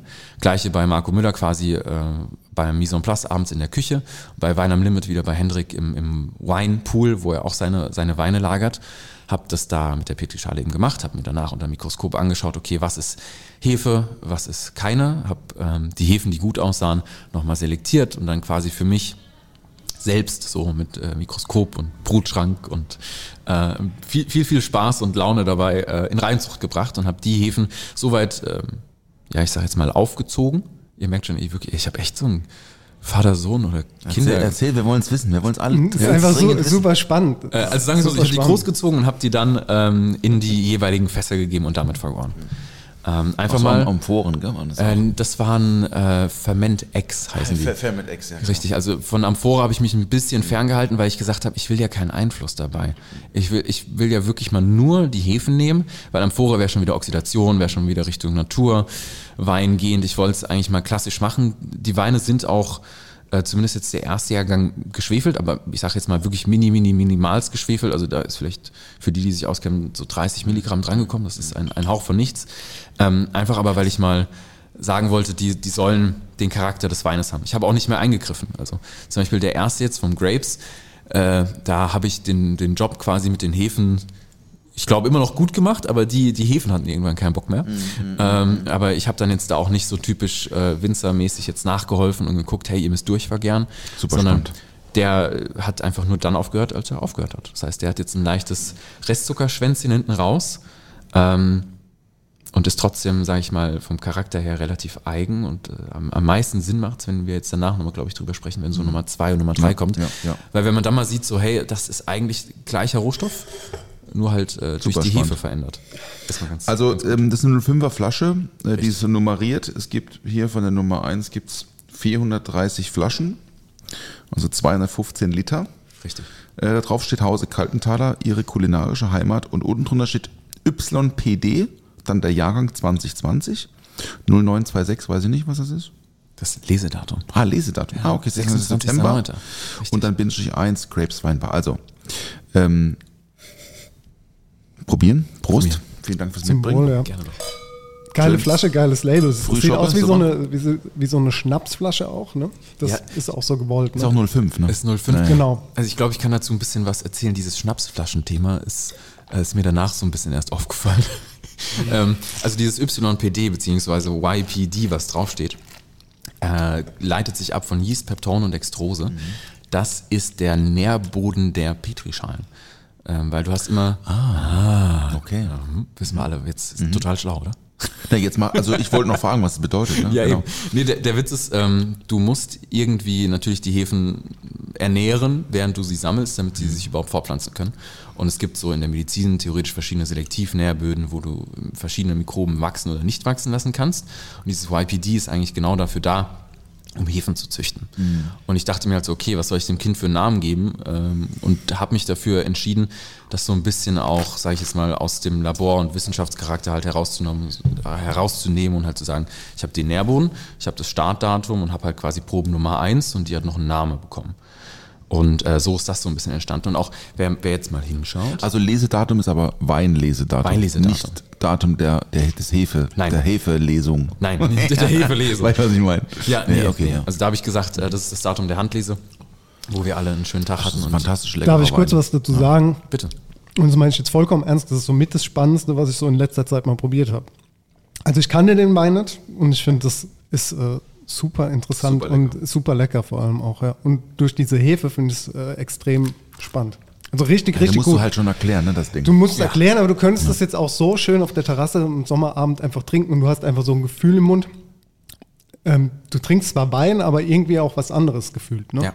Und das finde ich total toll. Wobei, sage ich mal so, die Hefe hat ja wirklich nur diesen Vergärungscharakter gehabt. Also es ist jetzt, die bringt halt ihren, ihren eigenen Fußabdruck mit rein, aber klassisch gesehen ist es äh, vom Trinkverhalten immer noch sehr, sehr nah an einem normalen Riesling dabei. Ist es aber, er hat wahnsinnig gute so Struktur. Ja. Total, da Der ist passiert so ganz viel im Mund irgendwie mir. und auch in der Nase. Ja, er riecht auf jeden Fall auch, er hat sowas leicht Restsüßes, hat er, aber sowas altes Restsüßes, aber schmeckt genau das Gegenteil, schmeckt nämlich ganz frisch Ja. und so ganz, und ich würde jetzt einfach mal sagen, ich meine, man sieht es natürlich auch auf der, auf der Flasche, äh, für alle, die das Grapes nicht kennen, dieses Grün hier auf der Ja, Flasche, das genau. ist, das, das ist die Polsterfarbe, oder? Das Von ist die Grapes? Polsterfarbe. Also Ja. wenn das Grape sowas wie eine CI-Farbe hat, Genau. die nicht schwarz oder weiß dann ist es diese Farbe. Ja, ist das. Und, das, und ich finde, genau so schmeckt dieser Wein. Weil ich beschreibe ja gerne auch Geschmack in Farbe. Mhm. Das Dennis stimmt, weiß ja. das, ja, Ja. Ich bin immer sehr, sehr visuell, was Geschmack angeht. Und ich finde, dieser Wein schmeckt genau nach dieser Farbe. Crazy. Und deswegen finde ich auch die Assoziation mit dem, mit dem Grapes auch irgendwie total schlüssig. Mhm. Das ist einfach clever gemacht, weil man so, ne, die, die sehen ja eigentlich alle gleich aus, die Flaschen. Ja. Aber man hat trotzdem so eine kleine, schon vorprogrammierte, unterschiedliche Geschmacksnuance, nur wenn man die Flasche sieht. Das finde ich schon sehr, sehr gut. Also wirklich ganz ja, lecker. ja, ganz, ganz toll. Vielen Dank. Ich spucke jetzt heute nicht. Vielen Dank für die Blumen, Jungs. Ich finde, finde ja auch Hefe in der Küche ist so ein unterschätztes Würzmittel. Ich hatte es gerade vor zwei Tagen ähm, Noah Mm. Oh, ja. Bachhofen, ich weiß nicht, ob ist euch vielleicht ein Begriff. Mm, Der hat jetzt so eine äh, Hefe-Mayo gemacht ähm, in, in so einem Reel von ihm. Und ähm, habe ich ihm auch geschrieben, dass ich finde, dass unterschätzt ist, einfach die Hefe als Würzmittel zu benutzen. Ich habe das auch relativ spät erst für mich entdeckt, aber gerade so in Fonds und auch für vegane Fonds oder so ist ja so ein Hefe ist einfach auch Umami, bringt einfach nochmal so diese, diesen Komple diese Komplexität mit rein und eine andere Dichte und eine andere Geschmacksrichtung, die man sonst nicht hätte ohne die Hefe. Ja, ist ja auch so ein natürlicher Geschmacksverstärker. Total, also man total. kennt ja auch dieses Thema von Hefeextrakt und ähnlichen. Also genau. darauf beruht es ja eigentlich. Ja. Ich habe mal Hefebrand getrunken. Oh, schwierig. Sehr schwierig. Aber halt auch so 25 Jahre Alter von Filippi. Hier Kaltstadt. Crazy. was jetzt Köhler Ruprecht ist, war ja vorher Filippi. Herr Philipp und der, die haben so ganz viel so Hefebrand noch und so. Ist ha- hartes Zeug. Ich finde auch das Das ist Gefühl krass. von Hefe so satisfying, von diesen Hefewürfeln. Kennt ihr den? Ja, wenn man diese beste. knetet? Alter, das beste Gefühl, weil wir es vorhin über ASMR hatten. Kusch, ist ein ich finde, Kusch ich finde das so Rauchen, richtig, ja. ich finde das so richtig, ja, das, der, der Geruch Ist so, und so, wie ist das so so. bröselt. Das ist ein bisschen Herrlich. zum Rauchen. Aber ist, äh, ist äh, sorry Mama. Letzte Woche CBD jetzt hier. Ja, genau. Äh, Pass auf. es wird immer intensiver, ist, ist. Hefe, ist Hefe vegan? Schwieriges ist ja ein lebender Organismus. Also realistisch Ja, gesehen deklarationspflichtig, äh, wie der, wie der schöne deutsche Sandalenträger jetzt natürlich weiß. Mhm. Ähm, nö. Ist nicht vegan, ne? Du doch, also im Sinne von, du kannst, weil Wein wird ja mit Hefe hergestellt, aber der Wein ist vegan. Das heißt, in, in, der- in der Zutat so gesehen äh, ist es nicht ausschlaggebend. Ich glaube, das ist aber, ich weiß nicht, ob es vom Gesetzgeber oder von, von irgendeinem, ich sag jetzt mal, Verein geregelt wurde. Aber unterm Strich ist es fast persönliche Auslegungssache. Eben. ah, ja, Ja, aber das, dann das frage ich, es ist, sagen, essen Veganer, essen Veganer Sauerteigpizza. Ist eine sehr schlaue Frage, weil du mir jetzt auch so ein bisschen auf den Schlips getreten bist. Richtig. weil ich sage hier für vegane Fonds und ja, ist eigentlich, eigentlich ich weiß es nicht. Ich weiß es ist nicht. Ist Auslegungssache. Auslegungssache, ja. Ist aber auch so wie bei Parmesan zum Beispiel. Wenn ich jetzt ein vegetarisches Gericht drauf schreibe und habe Parmesan drauf, ist es auch nicht mehr vegetarisch. Weil du ja diesen Lab hast. Ja. Diese Kultur, die, also aus dem Ziegenmagen. Aber es kommt ja auch ursprünglich noch Milch, Äh, weißt du? Also, ja, ja, aber genau, äh, das ist halt nicht Ja, gut. Aber es ist auch nicht richtig vegetarisch, weil es aus einem tierischen Produkt äh, im Sinne von, naja, ist ein anderes Thema, aber wisst ihr, wisst, was ich meine, ne? Ja, gut. Flex, Flexitarier, wie nennt man das? Ja. Machen wir weiter? Machen wir Nummer weiter. zwei? Machen wir weiter. Ey, Bin, super ich bin geil. gespannt, du. Also Nummer zwei, das ist Nummer Ganz drei. kurz, ist der auch zu äh, käuflich zu erwerben? Der ist tatsächlich auch noch Oder, oder zu ist der nur in, in dieser Grapes Weinbar? Nee. Also ich würde, pass auf, ich habe eine gute Idee, Leute. Wir, ähm, wir machen eine kleine Verlosung. Wir erwerben beim, beim Jan noch eine Flasche, eine Flasche oder so, zwei. Ihr macht eine, ich leg zwei on top. Okay. Okay. Oh, Das- okay. ja, oh, ist okay. oh, das ist aber dann ein, das ist ein richtig gutes Gewinnspiel. Da Ja, mach ich selber mit, Alter. Mach ich selber mit. Ich glaub, Das könnte ich man doch eigentlich machen, noch einen, ja. Ja. Ja, wir machen das und vielleicht aber ein Essig müssen wir noch so. Das besprechen wir später, aber das ist doch eine gute Idee. So, äh, zurück zum Thema. Nummer zwei. Ihr habt einfach alle schon ausgetrunken. Ja, ja. Ich, ich, ich erkenne sofort den Unterschied. Ähm, einmal zwölf, einmal also elfenhalb. Also Nummer zwei ist, ähm, ist Rutz Berlin. Oh, die Flasche gefällt mir. Ich habe direkt gesehen. Rutz. Rutz Berlin. Rutz-Restaurant hier, ja. Äh, drei Sterne, man sieht auch drei, drei Sternchen drauf. Für drei Michelin-Sterne, richtig. Und er hat 5% weniger Alkohol. Das ist ja auch interessant, ne? Stopp, 0,5. Ey, sorry, ja. nur- 5% wär- wär schon stimmt. krass. Natürlich. 0,5 Prozent, Entschuldigung. Alles gut. Ähm, Wird er dort ausgeschenkt? Im Rutz? Ähm, tatsächlich nicht. Oder wurde? Also das Thema ist, ich hatte das damals alles, ich sag mal, in, in der Frühzeit begonnen. Damals war das Rutz noch nicht umgebaut. Das Zollhaus gab es noch nicht. Mhm. Ja. Ähm, und wir haben das als, als Experiment mal genommen. Im Ausschank ist er bei Ihnen jetzt aktuell nicht. Das und dafür ist die Menge ja auch zu klein. Ja, Und das war auch, was. also zum Beispiel bei Wein am Limit war das am Ende auch ein Thema, wo wir gesagt haben, okay, Sie erzählen davon und verweisen darauf, aber ein Weinhändler, wenn der mal 200 Flaschen hingestellt bekommt in der Größe, ähm, sagt halt, hey, was die Logistik, das ist äh, nicht, nicht ganz abzubilden. Also eigentlich ist es eher äh, Vertrieb und so machst du einfach, ne? Ich sag mal auch so, ich habe von, von Anfang an auch gesagt, also ähm, das ist ein Spaßprojekt, das ist ein Herzensprojekt. Ich will das mit Leuten machen, die da Bock drauf haben. Ähm, wenn sich das am Ende irgendwie null auf null ausgeht mit, mit Mikroskop und Brutschrank und dem ganzen Mist, dann bin ich happy. Ähm, wenn nicht, ist auch nicht schlimm.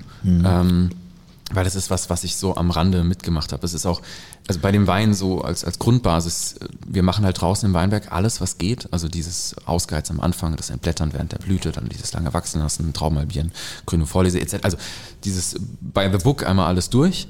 Ähm, und ich mache das halt, weil ich Bock drauf habe, weil es mal, ey, Leute, es ist so schön, mal ab und zu mal zu sagen, so Bürostuhl, äh, Naja. hau Ja. ab, ich gehe jetzt mal raus in die Sonne, ich krieg mal endlich wieder einen schönen, tollen Sonnenbrand, weil ich werde eh nur rot und wieder weiß. So, und das ist, das ist meine Kunst, das, da bin ich richtig gut drin.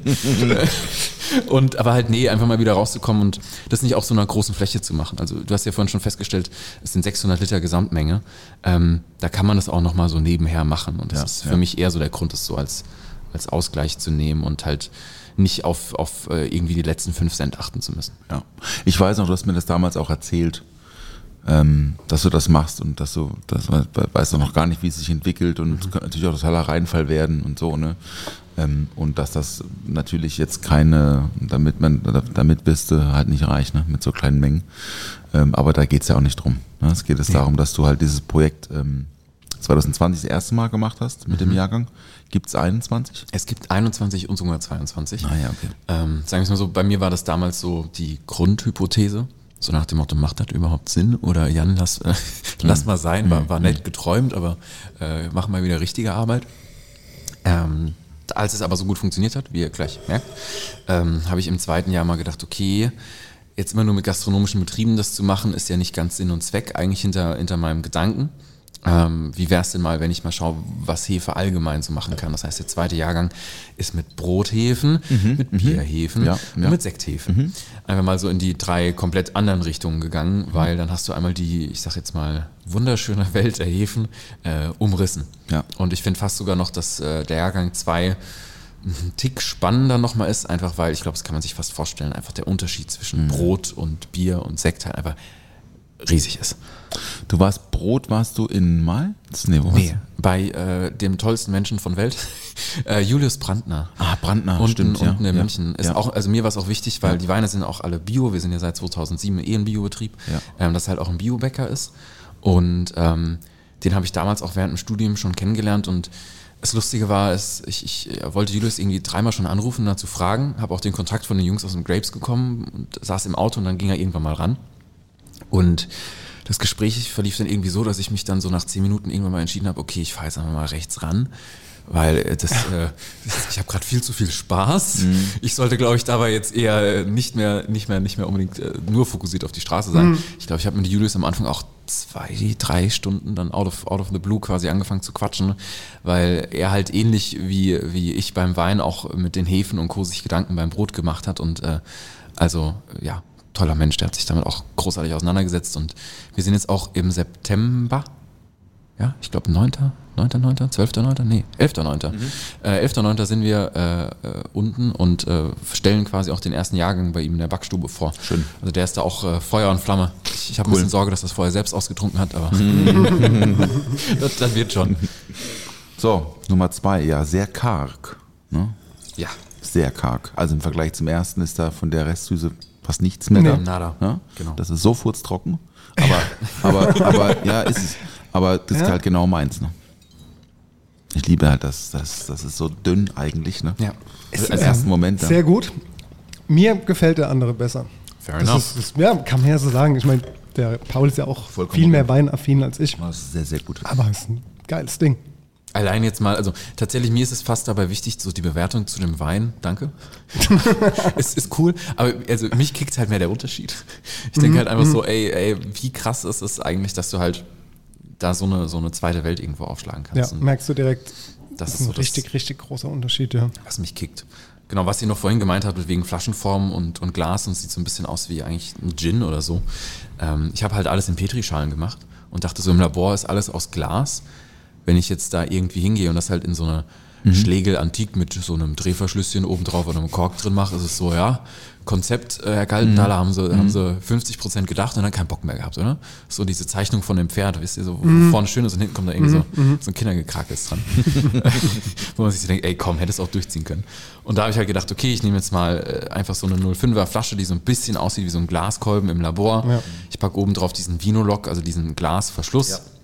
Und äh, der, der aufmerksame Beobachter sieht auch äh, quasi, dass dieses Mitteletikett hat auch so eine Stanze drin, die quasi die Genau. Petrischale Ja, zeigt. Ja, hatte ich gesehen, ja. genau. Einfach, dass man da so ein bisschen. das Kriegst, hast du da ähm, ähm, wegen der, wegen der äh, 500 Milliliter Flasche, gibt es da irgendwelche Deklarierungsschwierigkeiten? Wahrscheinlich gibt es bei den Pfälzern auch Probleme, weil das einfach nur ein Glas Scholle ist.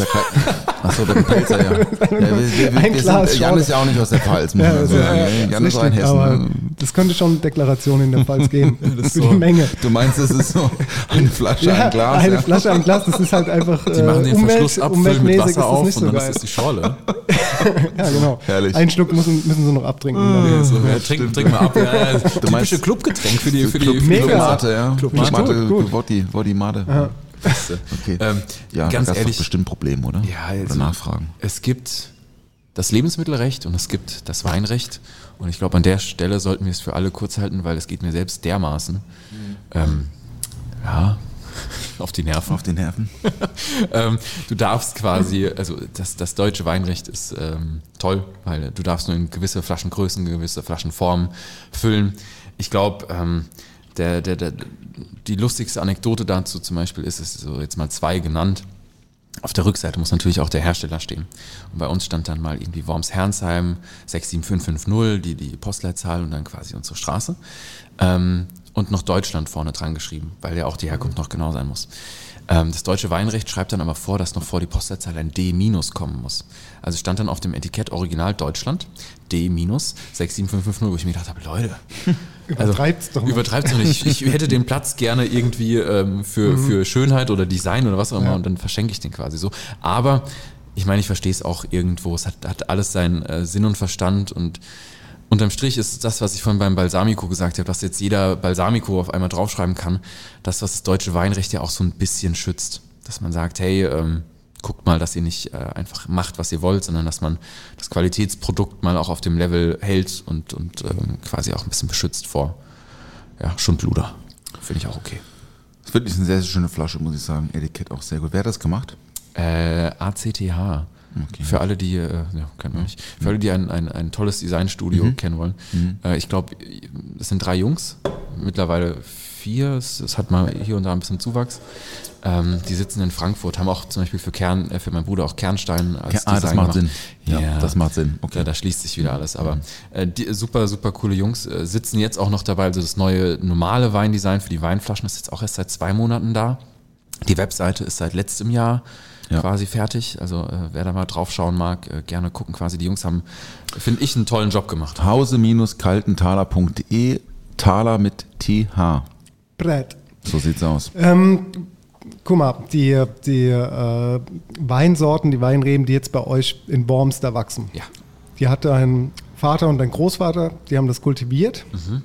Was wäre denn, wenn du jetzt sagen würdest, können wir das mal platt machen? Ich würde gerne neue, neue Trauben äh, irgendwie ausprobieren. Also gibt es die Möglichkeit zu sagen, dass du jetzt anfängst, dort im Wingert paar Hektar mit einer eigenen Ja. Rebsorte zu bestücken? Und hast du da schon irgendwelche Ideen gehabt? Oder ja, gibt's, also wie lange dauert sowas, wenn man jetzt anfängt bei Null, der Acker ist flach und du fängst da an, den Wein anzubauen? Bis du das erste Mal irgendwann im Herbst die Trauben glücklich dastehst. Ja, genau. Ähm, ich glaube, das wäre so die, die Wand, vor der mein Vater sagen würde, Jan, guck mal, da ist einer, renn nicht gegen. ähm, du, man kann, also sagen wir es mal so, die, die Rebflächen werden immer im groben Zyklus von so um die 25 Jahre immer erneuert. Es gibt vereinzelte Lagen, wo man sagt, hey, da sind die Reben noch so vital, noch so gesund, da gibt es das her, da kommt man mal zu diesem Begriff der alten Reben, die dann wirklich über 40 Jahre da schon stehen. Ist dann schon, sorry, ist dann schon Schluss, so nach 40 Jahren muss man dann aufhören? Äh, man kann also immer weitermachen. Gibt es so ein Nee, Mindesthaltbarkeitsdatum? Nee, 60 Jahre gibt, gibt es alles. 65, Es gibt 70 alles. Jahre. Und jetzt mal ganz doof gesagt, 200 Jahre oder so, ist sowas auch möglich? Also klar, wir werden es nicht mitkriegen, aber gibt es sowas schon, dass so, ein, so eine Rebsorte so lange kultiviert ist? Keine Ahnung, Nee, Italien, also es Deutschland, nicht wo. Rebsorte, es um den Oder- Rebstock, Ja, der den halt noch fit Rebstock, ist, ne? der halt noch Ja. fit ist, genau. Ja. Also wann hört es denn auf? Habt ihr da Erfahrung mit? Wisst ihr da was? Also es gibt jetzt, ich kenne jetzt persönlich, da weiß vielleicht der eine oder andere mehr, der zuhört, aber ähm, keinen, der jetzt irgendwie 200 Jahre alt wäre. Ähm, es ist, man muss sich vorstellen, die Rebe tickt so ein bisschen wie der Mensch. So in den ersten zehn Jahren ist vielleicht die Qualität von dem, was man tut, jetzt nicht unbedingt erste Sahne. So und auch ich weiß ganz genauso, ich bin in 20 Jahren auch wahrscheinlich in dem, was ich tue, ein Ticken schlauer, besser als, als ich heute bin. Äh, irgendwann kommst du dann in deine Überweisheit rein und irgendwann wirst du halt dann doch wieder auch langsam. Und ich glaube, ähm, so eine Rebe mit 60, 70 Jahren hat halt irgendwann den Punkt, wo sie sagt, ich trage nicht mehr so viel Ertrag, also ich bringe nicht mehr so viele Trauben an, an ich sage jetzt mal Kilo, was aber auch für einen Rebstock gut sein kann, weil er Zeit hat, übers Jahr hinweg quasi sein, seine gesamte Energie in weniger Trauben zu stecken. Deswegen sind meiste alt, meistens auch alte Reben, sage ich mal, gehaltvoller, haben höheren Extrakt, haben ein bisschen mehr Power hinten dran. Was natürlich auch auf die Betriebsart ankommt, weil es gibt halt, ich sage jetzt mal High-Volume-Betriebe, die äh, müssen halt Masse ballern. Klar. da ist halt so, hey Leute, äh, die Dinger müssen jung, spritzig und frisch sein. Wenn die alt werden und da anfangen rumzukriegsen, weg damit neue rein. Ähm, aber im Grunde kann man sich vorstellen, um mal auf deine Frage zu antworten, ähm, eine Rebe von Bepflanzung bis zum ersten Ertrag dauert um die vier Jahre. Also Du reißt alles raus, äh, bestückst quasi das Jungfeld, schaust, dass sie anwachsen. Im zweiten, dritten Jahr fangen die dann schon an, so langsam ihre Trauben auch zu tragen, die du auch ernten kannst. Ab dem vierten Jahr kannst du es eigentlich, sage ich jetzt mal, als, als vollständigen Weinberg auch ernst nehmen. Okay. Ist aber trotzdem jetzt, äh, nur um es kurz einzuschmeißen, weil ich diese Sensibilisierung extrem wichtig finde. Ähm, es wird schwieriger für die Landwirtschaft. Alleine, wenn man sich letzten Sommer mal anschaut und sich noch erinnert, wie äh, braun und schwarz und grau alles draußen aussah, was halt eigentlich hätte grün sein sollen. Ähm, da haben alle Winzer, die quasi eigentlich ein Jungfeld, sage ich jetzt mal, angelegt haben, im Strahl gekotzt, weil die gesagt haben, hey, ich krieg das gerade nicht mehr gebacken.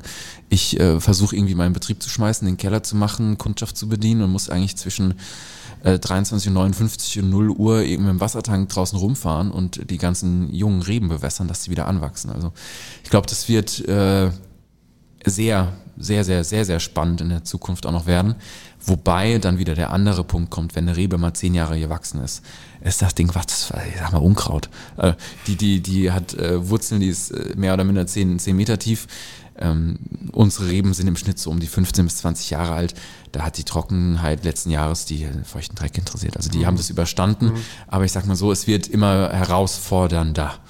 Um da mal vielleicht sensibilisieren, also dafür zu sensibilisieren. Ah, das Thema wollte ich ja nicht ans ansprechen heute. Sorry. Sorry. Nee, nee, du kannst es ja machen, ne? Aber das ist natürlich schon auch ein, ein, schwieriges Thema, ne? Ja. Wenn man so, ne, die, ich bin gestern, äh, gestern war ja Wahl hier in Mannheim, bin ich ja kurz einmal 500 Meter gelaufen, da war alles schon braun. Alles. Und es ist Juni. Bei meinen Eltern im Garten ist schon alles braun. Ja. Das ist unglaublich. Die sagen auch, also die haben den Garten, das ist das, Eltern, das alte Elternhaus von meiner Mutter, die kennt diesen Garten seit äh, 60 Jahren. Das sagt, das ist, wird immer schlimmer. Und insofern, ja, das mit diesen, mit, mit diesem Alter der Reben, das ist irgendwie, wie du schon sagtest, ne, wenn die halt so alt sind, können die halt auch mehr Hitze ab. Und das so, ich kenne das nur so aus, aus Portugal, also Port, also ne, Portweinproduzenten, die haben wirklich so alte 60 plus, weil die das halt auch brauchen. Aber auch anderes Terroir, vielleicht ist es auch in Steilhängen anders als im, im, im Flachland und so. Das ist ja Rheinhessen ist ja eigentlich schon eher flach, Ja. muss man ja sagen, da oben bei euch. Ich war ja auch schon ein Absolut. paar Mal da.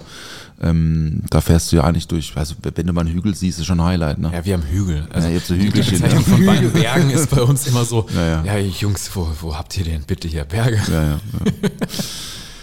ey, äh, Nummer zwei ist durch, lass Nummer drei probieren. Ich bin total hyped, ey. Geil. Let's go. Randa. Äh, Wein am Limit, ja, ein Weinhändler aus, wo sitzen die? In Bremen? Hamburg. Ah, Hamburg. Hamburg. Stimmt, Hamburg. Ah, ja, Ding, Lobenberg ist Bremen, ne? Das ich. kann Ich glaube, Lobenberg ist. Bremen, ja. Wein am Limit, auch ein, ein, ein Weinhandel, der ähm, spezialisiert ist auf biodynamisch. Ne, oder? Ist doch so. Die Mhm. machen schon viel, viel ähm, naturiges Zeug und so. Mal so, sie sind eher auch Avantgarde, wenn Ja, man es mal in, in ja, dem Begriff ja. nehmen will. Ich glaube, das ist nicht Ausschlusskriterium oder ähm, leitend dafür, Ja. dass sie jetzt sich unbedingt für den einen oder den anderen Wein entscheiden würden. Aber ähm, die machen schon tatsächlich sehr, sehr cooles Zeug, auch mit ihren Valinaut, mit dem, mit dem Abo-Programm, wo sie halt auch mal einfach. Monatsabo, ne? Richtig. Ja. Wo die einfach äh, auch coole Dinger vorstellen. Also da machen, muss man schon sagen, so für, für, einen- für einen deutschen Weinhändler einen auch sehr, sehr schönen Job. Sehr outstanding. Die haben auch, äh, habe ich mich gefreut, als ich das erste Mal bei denen bestellt habe, die haben noch einen richtigen Katalog. Magst du sowas? So ich mag Otto sowas. und Neckermann ich. Katalog, ich liebe so zum Blättern. Das ist Ja. meine Abendlektüre. Find ich auch geil. Lobenberg, Und machen wir ja nicht mehr, ne? Ich mag das schon, schon sehr gerne, muss ich sagen. Mal ein bisschen blättern. Ja, ich muss, ich muss auch gestehen, wir haben jetzt äh, seit einer Woche, ich glaube, unsere neue Preisliste da irgendwie mal fertig Mhm. geklöppelt. Äh, ein Heidenaufwand, bis das, bis das alles durch war. Und ich, ich bin manchmal so ein, so ein Fan von dem, ich sag jetzt mal, digitalen Medium. Also ich verstehe, haptisch was zu haben, was anfassen zu können, ist, ist immer cool. Ähm, ja, Kenn ich mich doch. aber es ist halt immer so Arbeit. Ich, ich würde Ja, für, ja, klar, für die Prozenten ist es Arbeit, kostet auch einen Haufen Kohle, ne? Ja, So, und so nachhaltig es, ist ja. halt auch nicht, weil, also ich krieg keine Ahnung, wenn du am, am Tag einmal Briefträger vorbeikommt, ist es bei mir so, okay, 50 Prozent ist auf von Tonne. Weil ich mir denke, hey, ich würde es gern so wie die Newsletter einfach so unten auf Deabonnieren klicken können, dass das weg ist. Ja, einfach so ein Schild, keine Werbung einwerfen. Das ist, damit ist geritzt. Ne? Funktioniert ganz gut. Ich krieg gar keine Werbung. Okay. So. Ey, bei mir ist es meistens, also durch die Firma irgendwie Firmenanschriften, wo dann neue Verpackungen, ja, Ja, so. dritter Wein. Cheers, vielen lieben Dank. Danke. Müssen wir heute immer noch was arbeiten, du. Ist ja auch Arbeit hier. Daydrinking. Super. Wir lieben doch Daydrinking. Habe ich gestern gemacht schon. Ne?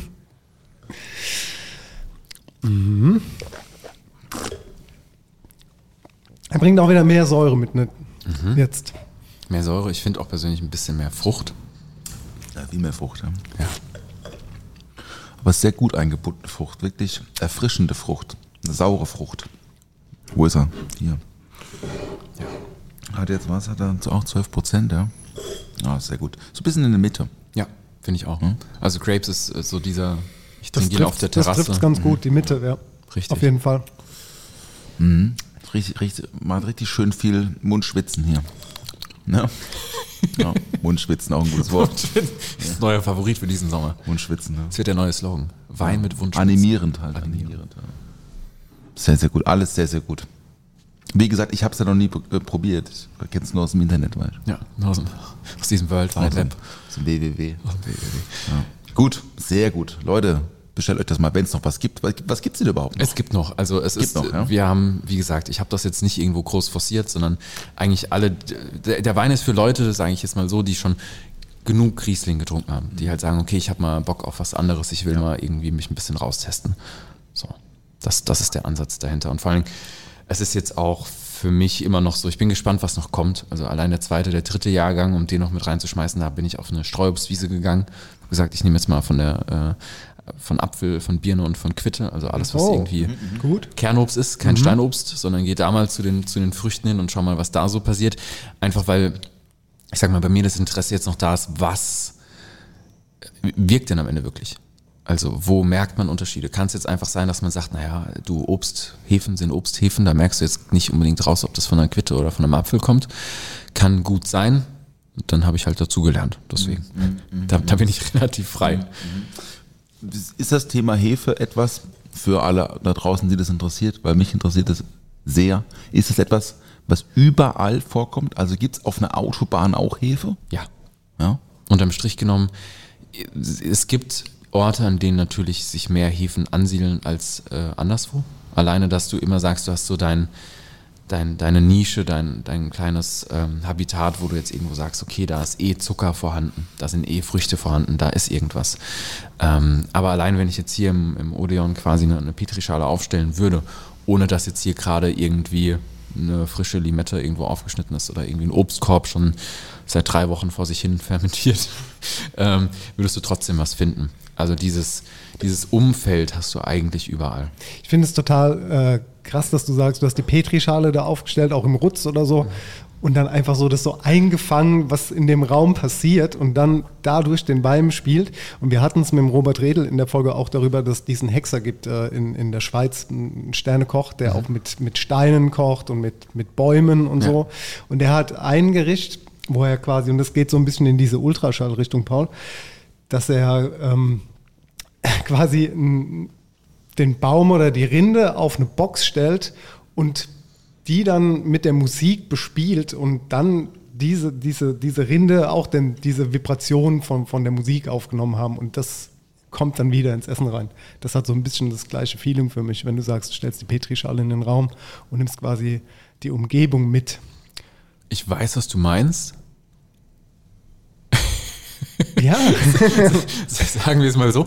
Ähm, ich finde auch beide, beide Ansätze sehr, sehr spannend, weil man kennt es ja auch manchmal, dass man irgendwo, ich glaube, gibt es nicht da auch solche Aussagen, mit klassischer Musik wächst irgendwas besser als mit Metal oder sowas? Die Ja. Tiere werden beschallt mit Tiere. klassischer Musik und so. Ich, also, ich finde das insgesamt sehr, sehr spannend. Ich habe auch jetzt in den letzten Jahren für mich äh, viel dazugelernt, weil ich sag mal, ich komme echt eher weniger von dieser ähm, Glaubensrichtung, sondern eher von dieser wissenschaftlichen Richtung und bin so der, wenn ich nicht sehen kann und nicht äh, nachweisen kann, gibt's das nicht. Ähm, dann gibt's aber halt doch wieder ein paar Getränke, die du trinkst, wo du dann so denkst, ja, scheiße. ihr, ihr macht hier gerade mein Weltbild kaputt so ein bisschen. Ähm, also ich bin, also ich kann, kann mir vorstellen, dass, dass das einen Einfluss hat. Bei mir ist halt zumindest der Hintergrund der, dass ähm, das alles sehr, sehr wissenschaftlich ist. Also so machst du theoretisch auch, ähm, wenn die Lebensmittelkontrolle kommt, Luftkeimananalysen, um, um eine, eine, eine Belastung, eine, eine mikrobiologische Belastung von einer lebensmittelproduzierenden Stelle irgendwie nachzuweisen. Also das ist äh, weniger, sage ich mal, jetzt mit Gefühl und, und Schwingung, sondern tatsächlich eher mit dem, was effektiv auch vorhanden ist. Aber der Ansatz ist, sage ich mal, der gleiche, weil du versuchst irgendwo ähm, als Mensch so ein bisschen ähm, Orte und Stimmungen zu konservieren. So Mhm. dieses, äh, wie man sich vorstellt, okay, ich habe jetzt hier mal was eingefangen Das ist gut, ja. und, und, und bringe das, übertrage das in den Wein. Ja. Es ist ja auch so, jetzt auf die Quitte mal bezogen, der, der Riesling wird nicht nach Quitte schmecken. Wie denn auch? Nein. Also du kannst jetzt nicht sagen, die Hefe äh, produziert jetzt Quittenaromen. So, die Quittenaromen kommen schon aus der Quitte. Klar. So ist es nicht. Ähm, aber es geht mir eher darum zu gucken, so wo ist dann da der Unterschied.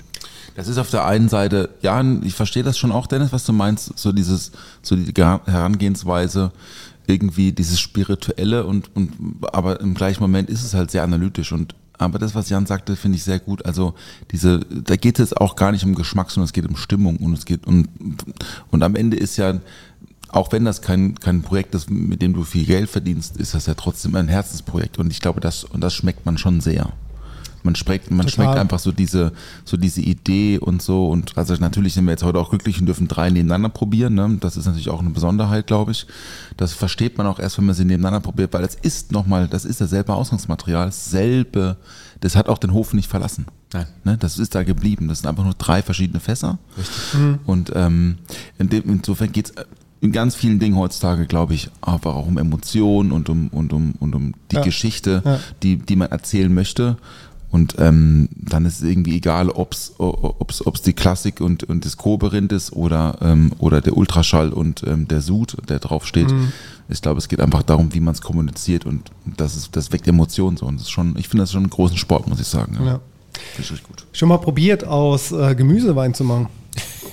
Mein Vater. Na, gelogen. Es waren Tomaten. Zählt doch als Obst, oder? Ja, Alle, alle. so. Scha Schattengewächse, das schon. Schatten- Also ja, aber ich meine jetzt so, das ist eine gute Idee, aber so Gemüse, keine Ahnung, rote Beete oder äh, Sellerie, was weiß ich, so gibt's sowas? Ist sowas offiziell? So wenig Zucker.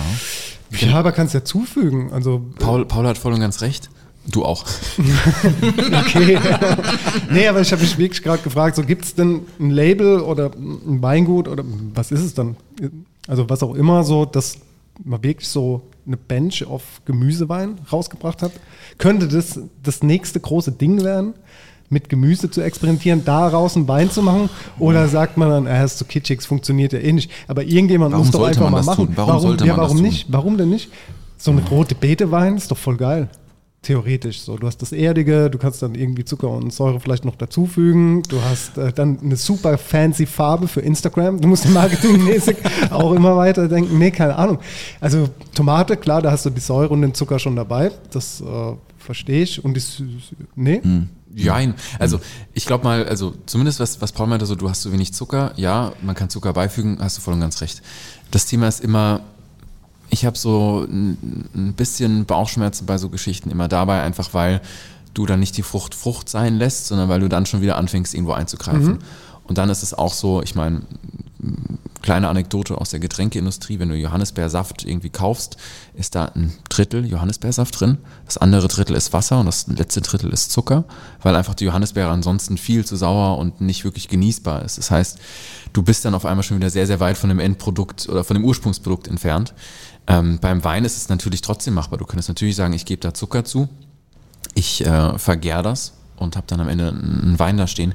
Ich glaube nur, und das muss man sich echt bewusst machen, die Traube ist wirklich die Königin der Früchte, weil sie halt so unfassbar viele Facetten und Varianten auf, aufbieten kann. Also wenn ich mich jetzt nur dran erinnere, alleine mal die Vielfalt irgendwann mal von Riesling kennenzulernen, als, als extrem filigrane, gebrechliche Rebsorte, die entweder einmal, wie wir sie jetzt hatten, restsüß, kraftvoll dastehen kann, aber teilweise auch filigran, fast schon irgendwie zerbrechlich, mit so ein bisschen Mineralrückgrat da versucht im Glas irgendwie sich zu beweisen, versus halt rote Beete. Ja, Der okay, dann Endgegner. gebe ich dir ein anderes Beispiel. Beispiel, Beispiel. Stachelbeere hat jetzt zwar äh, nur, ganz, nur ganz kurz äh, Saison. okay, alles klar. Nein. Fickt euch. Sitzen hier neben mir und lachen mich aus. Stell die Frage für die Community Nein, nein, wir lachen dich nicht aus. Nee, aber eine Stachelbeere, okay, gibt's. Gibt schon. Also- alles klar, danke. Ähm, nee, es ist, ich gebe dir voll ganz recht. Ich, jetzt, wo du es auch sag, sagst, klingt es auch, ich sag mal, eigentlich schlüssig. Weil So, hat ja schon so die Aromen von der Traube im Endeffekt. Voll, Er hat also- halt zwar super kurze Saison, ich glaube, ist wahrscheinlich nicht so ergiebig dann, aber wenn du dich auf die Stachelbeere konzentrieren Das würdest, ist ja kein, ist ja kein Gemüse. ja. Ja, ja aber, Aber jetzt mal. man könnte, so also- Im weitesten Sinne so an Genau. außergewöhnlicher. Fruchtwein, ja. Ja. Ja, aber gut, es gibt ja Kirschwein, gibt es ja zum Beispiel. Haben wir zum Beispiel auch. Ja, das ist eine Kategorie, das ist in Frankreich ist das, äh, in Portugal gibt es das auch. Ja. Frankreich, so oder die ganzen Kirschaperitif, auch so Aperitivwein-Geschichten und Joulet und so, das ist alles mega lecker. Ja. In Baden gibt es auch Kirschwein. Ja, wir haben sogar, wie gesagt, auch einen, im, im Sortiment hat Mhm. mein Vater, glaube ich, mal? irgendwann mal ausprobiert. Das Thema ist, Wein hat eben seinen Prestige und, und, und seinen Ruf und ich glaube, da äh, sind viele Winzer sehr, sehr auch irgendwo eingefahren und auch gemütlich und sagen sich so, hey, ich habe doch da meine Nische und ich kann das auch verdammt gut, auch zu Recht. Ähm, es wäre trotzdem mal interessant. Also ich hätte, ich hätte auch mal Bock drauf, einfach eine, eine Vielfalt zu probieren. Ich glaube, im Moment ist es vielleicht sogar auch eher der Punkt, äh, an dem man kommt, wo man sagt, als ein Produzent kannst du es nicht abbilden. Weil du hast ja meistens, als Winzer baust du Reben an. Also Trauben. In dem Moment ist das dein Grundprodukt äh, Numero uno. Und wenn du jetzt Klar. irgendwie weitergehst, ist so, wie willst du jetzt als Hersteller dann noch Johannisbeeren anbauen, Stachelbeeren anbauen? Du müsstest ja quasi äh, die Profession von, von 10 Obstbauern oder von 20 Obstbauern in einer Person bündeln, das Kapital bündeln, dann hast du das eine ist ein Strauch, das andere ist ein Baum, dann brauchst du noch irgendwie 30 Erntemaschinen. Weißt du? Also ich Ah, glaube, ja, das, stimmt, das ja. könnte irgendwo so dazu. der, der, der, der, äh, die Problematik sein, dass halt einfach nicht die Infrastruktur da ist. Und vielleicht, also wenn irgendjemand Bock hat, soll das bitte tun. Ähm, noch keiner irgendwie gesagt hat, ich traue mich jetzt mal und äh, kaufe halt einfach den Saft zu bei Bauer XYZ und mach das mal. Äh, Ich könnte mir aber auch vorstellen, also jetzt gerade in einer Bar oder ähm, in einer Getränkebegleitung in, einem- in einem Restaurant, ist es, glaube ich, super, super spannend. Ich meine, es gibt ja auch alkoholfreie Ja. Wein. Wie wär's Ja. mit alkoholfreiem fermentierten Stachelbeer? Zum Beispiel. There you go. Ja. Nicht zu vergessen, Apfelwein. Ne? Klar, Apfelwein ist ein Ding. Ja, natürlich. Jetzt das Ding doch. Ey Leute, wir müssen ein bisschen auf die, auf die Tube drücken. Wir haben nämlich noch Essig zum Probieren. Sollen wir Sehr das mal gut. machen? Schraub mal auf die drei Ja, das, muss, das muss Jan machen. Ähm, du hast uns drei Essige mitgebracht. Übrigens, ich habe die Flasche, du hast mir mal, schon mal gezeigt. Das ist eure neue Flasche. Ne? Die finde ich auch sehr schön, muss ich sagen. Ich auch. Gefällt mir sehr gut. Thema Passt auch gut zum, passt auch gut zu den, zu den, ähm, zu den Weinen jetzt. Ja. So, das ist. Äh, Ich schenke euch mal einfach alle drei ein bisschen parallel ein. achso, ja, du kannst. Guck mal, wir haben auch. Ach, wir haben, wir haben ja mehr Gläser. Ja, komm, ja, dann, mal. dann nicht. Dann nicht. Gläsern soll es nicht scheitern Die heute. Du. Spülmaschine muss auch was zu tun haben. du meintest auch, das ist die erste Frage, du meintest auch kein Nosing-Glas, also nichts oben zusammenführendes, sondern was offenes. Was offenes. Ja. Richtig. Ähm, Weil es schon sonst zu stark, sonst der, der erste Eindruck zu kräftig in der Säure ist, oder? Also man muss, äh, man muss echt sagen, gerade beim Essig ist es so, er hat natürlich auch die flüchtigen Aromen, ähnlich wie beim Wein auch. Ähm, er hat halt die Essigsäure. Und das ist was, wo ich sage, der gibt genug Geruch und Aroma ab, ohne dass man jetzt da irgendwie eine Art von Tulpe bräuchte, die das bündelt, Ja. zentriert und dann ins linke und ins rechte Nasenloch bohrt. Ähm, sondern da kann man eher äh, ein bisschen freier sein. Auch gerade für euch Jungs beim Verkosten ist es immer noch so, es hat, wie gesagt, die Säure. Das heißt, eher einen kleineren Schluck, ein bisschen länger im Mundraum lassen, bevor man es runterschluckt. Einfach weil wir sonst an den Punkt kommen, wo es ein bisschen zu brandig, zu scharf manchmal werden Also könnte. das Himbeere. lecker. Ist das Himbeere? Sehr lecker. Das ist Himbeere. Absolut richtig. Himbeere. Aber die, also Himbeere hat ja einfach auch eine tolle Säure. Ja, das Himbeere ist, ist, einfach ist tolle- eine Granate. Ja, ja. Also ich habe euch jetzt auch die drei Flaschen, die ich da mitgebracht habe, die gibt's in dem Sinne so noch nicht. Mhm. Also sie gibt's schon. Nur wir sind jetzt gerade, wie anfangs schon mal kurz ähm, eingeleitet, in einer Designumstellung. Soll heißen, wir machen gerade die Weinflaschen fertig, die sind auch soweit durch. Beim Essig kommt in, glaube ich, sechs oder acht Wochen irgendwann mal das neue Etikett. Wir haben schon die ganzen neuen Flaschen gefüllt, weil ich ungeduldig bin und mir gesagt habe, komm jetzt, äh, mach, mach mal voll das Zeug. Oh, ist aber lecker, du. Ähm, aber das Sehr, sehr Etikett fehlt noch. Oh, ist das gut. Du hast mir auch schon mal, ich hatte das schon mal von dir bekommen. Ja, ich glaube, ich habe dir schon mal was Kopf Himbeeressig, weil wir ja auch mal so ein bisschen Shrubby-Krams und so gemacht haben, Ja. auch bis heute ja tun. Also Essig auch bei mir in den Bars als, als Säurungsmittel ähm, benutzen. Das muss es ist nicht immer nur ein reiner Shrub, also ein Shrub ist ein, ein Fruchtshrub, ist ein, ähm, ein, ein Zusammenkommen aus Essig, äh, Säure und Zucker mit einer Frucht in bestimmten Verhältnis und Wasser. Ganz einfach auch selbst zu machen, zu Hause. Einfach selbst zu machen, hält super, ähm, also Früchte haltbar machen, ne? Das und, Ist- also, ja, ne? genau. ist natürlich trotzdem manchmal für den Gast immer ein bisschen schwer, so diese Essigsäure in einem Cocktail, wenn es halt auch eine große Füllmenge ist. Ja. Wir haben es zuletzt haben wir jetzt sind wir haben wir ein Cordial damit gemacht, also ein Short Drinks, einen kleinen, haben halt einen Essiganteil zusammen mit einer mit einer Citric und und ähm, und Malic Acid äh, Solution. Da hat es sehr gut funktioniert, ja. Voll gut. Ja, aber das ist schon sehr, also das ist kannst du ja High-End. das ist Also ja sehr, sehr geiler Himbeeressig. Himbeer, Himbeeressig. Sag ich mal so, was ihr im Glas habt, ist de facto auch ein Shrub. Ah ja, okay. Ja. Mhm, mhm. Also man sieht es auch ein bisschen, weil wenn ihr jetzt am, am Glasrand schaut, man sieht dieses Fruchtmark. Mhm. Wir bereiten den nur ein bisschen anders zu, weil wir den, die, die Grundzutat nicht als Essig verwenden, sondern als weißen, ungelagerten Balsamico. Mhm. Das heißt, also wir köcheln am Anfang Traubensaft ein. Mhm. Nicht ganz so weit, nicht, dass er so bräunlich wird, sondern tatsächlich noch eher so eine goldene Farbe hat. Dazu kommt dann ähm, das, das Himbeermark und dazu noch ein, ein Hauch an Zucker, dass man quasi überhaupt noch diese Fruchtsäure ein bisschen unter, unterstreichen kann, weil das ist so eine dieser, dieser ähm, Rubriken, die wir unfassbar gerne verfolgen, weil wenn du da jetzt Öl, Salz, Pfeffer dran machst, ist so zack, bumm, Vinaigrette, fertig. Machst du nichts mehr, bis, äh, bis hast du hast einen Tag geschafft. ähm, auf der anderen Seite, wenn ihr jetzt mal wollt, ich glaube, wir haben auch Sprudelwasser auf dem Tisch stehen, könnt ihr das zum Beispiel auch drauf geben, weil das ist halt eigentlich, finde ich, eine geniale Art von ähm, Limo, die man trinken kann. Ist es ja auch ursprünglich so ein Shrub. Genau. Genau, richtig. du musst es nicht mit Alkohol, sondern hast da eigentlich ein sommerlich frisches Erfrischungsgetränk. Genau, mit, einem deutlich Shrub. weniger Zucker Genau. und Co. als halt in nimmst der dir, zu, klassischen nimmst dir zu. Hause dann als Obst, machst ein bisschen Zucker dazu und Essig, dann Zack. tritt die, die Flüssigkeit aus. Den Sirup kannst du dann nehmen und mit Mineralwasser und Eiswürfeln vermischen. Oder, oder, oder. Und dann hast du ein geiles sommerliches Erfrischungsgetränk. Wir hatten es ja auch mal in einer Folge schon über Essig, ne? in der Salatfolge. Mhm. Genau. Da haben wir auch damals schon liebe Grüße ausgerichtet, glaube ich, nach Worms. Ne? Habe ich gehört. Ähm, das ist, da hatten wir es auch über diese verschiedenen Fruchtessige und so, ne? dass du auch gemeint, du liebst das und du hast auch Mhm. Total. Mhm. immer einen Fruchtessig zu Hause. Ich habe auch dann später, wenn wir hier ausschalten, habe ich noch zwei Ideen für dich. die, können, die könnten Gold sein. Aber ich glaube, da hatten wir auch so, hatten wir auch so eine, so eine Vinaigrette ne, als Produkt der Woche dabei. Ne? Genau, da war, nicht, da war doch was. Ja. Also das ist schon sehr, sehr gut, Leute. Das ist High-End, ey, muss ich wirklich sagen. Schon Total sehr gut. Soll ich dir helfen? Vorhin hast du mir geholfen beim Wasser, bei der Wasserflasche. Jetzt, glaube, jetzt meine geht's Hände mit meinen. Ja, die ist auch wirklich gut zu. Die ist sehr gut zu. Soll ich das mal machen, Jungs? Ich habe hier noch ein angestauchtes Handgelenk. so ein halb angestauchtes gut. äh, äh, Handgelenk. Liebe Grüße, Robert, liebe Grüße, Paul. Ah, das sind jetzt aber auch neue Verschlüsse, ne? Mit, Ja. mit, dem, mit dem Dosierer quasi. mit dem und- Dosierer drin. Mhm. Also tatsächlich die Flasche an sich war äh, lustigerweise fast zwei Jahre Arbeit. Also nicht die Flasche, Mhm. sondern der Verschluss. Ähm, weil das ist die, äh, ich, ich bin sehr, sehr stolz drauf. Es ist quasi die eierlegende Wollmilchsau. Also wir haben halt einen Dosierer drin, wir haben diesen Originalitätsverschluss, liebes deutsches Lebensmittelrecht. Danke. ähm, quasi, dass wenn man die Flasche das erste Mal aufmacht, so dieses, dieses Abreißen vorkommt. Ja. Und die Hülle ist halt aus Holz. Also wir haben so ein bisschen mehr Nachhaltigkeit da drin, auch eine schönere Optik dabei. Ähm, Finde ich ganz geil. Sehr hochwertig sieht das aus.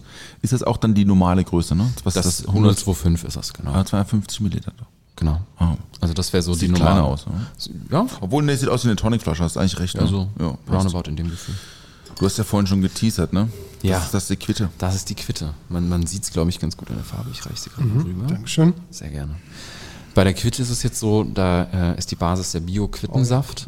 Also da geht keine Traube mehr mit rein, sondern wir sind jetzt 100% bei Quitte. Ähm, Quitte ist ungefähr die Diva der Früchte. Also es, es gibt kaum Schlimmeres. Sagt meine Mutter auch beim Marmelade machen. Es ist zum Kotzen. Also die hat halt Gerbstoffe ohne Ende, hat halt diesen Fuselfranz außenrum an, an, an der Ja. Schale. Und ähm, eigentlich hast du das Grundproblem, dass wenn du sie jetzt länger einköchelst, äh, sagt mein Vater immer, es riecht immer wie Poolkraut. Kannte ich nicht so unbedingt, aber Mhm. ist quasi das, was du früher mal hattest, wo du halt im Endeffekt die ganzen Exkremente irgendwie zusammengeworfen hast und halt, äh, ja. Ich finde, das riecht nach, nach Käsefuß manchmal. Ja, oder so. Und die Kunst ist jetzt halt dabei, ähm, das bitte nicht aufkommen zu lassen, sondern wirklich irgendwie bei der, bei der frischen Quitte zu Also bleiben. riecht, riecht total nach Quitte und schmeckt total nach Quitte. Voll. Richtig Ja. Hat auch diese, diese Honig-Aromatik. irgendwie Extrem, so, ne? ja. ja. Das ist so Bernsteinfarben hier im Ja. Glas. Sehr elegant. Ja. Total gut. Volltreffer, Quitte ist auch- Volltreffer, ja. Quitte ist auch eigentlich also mit eins meiner Lieblingsprodukte, sage ich mal, und auch das, was jetzt zumindest in der Gastronomie, die wir bedienen, da ähm, am besten platziert ist. Das Lustige ist, ich merke auch gerade richtig, wie so, so, weißt du, das Mundwasser, wie du es schon sagst, Es wird einem heiß, Der Mundschweiß, ja. Der Mundschweiß, der, der schießt gerade nach. Also das ist, äh, da kriegt man schon Appetit langsam. Ja, wir müssen gleich noch was essen gehen, Leute. Machen wir noch. Futter, Futter.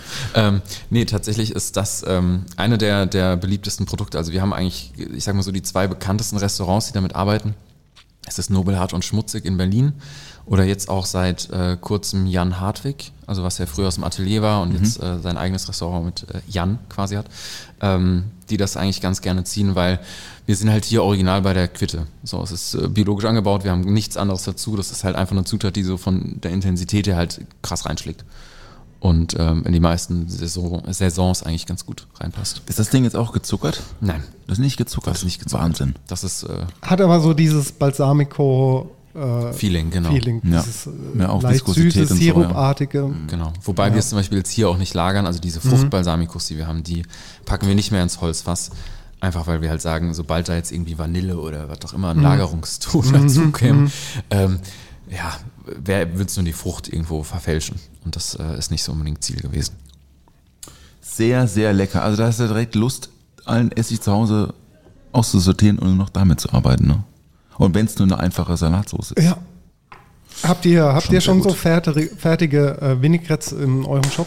So Nee. Dressings oder nur die Essige da? Äh, nur die Essige tatsächlich, einfach weil wir auch festgestellt haben, eine Vinaigrette hast du dann auch wieder eigentlich die, die zwei Phasen, wo du halt Flüssigphase Essig, Ölphase, ähm, dass du Öl hast. Ähm, und das ist oft so, dass äh, der normale Kunde das nicht unbedingt in der Flasche so sehen will.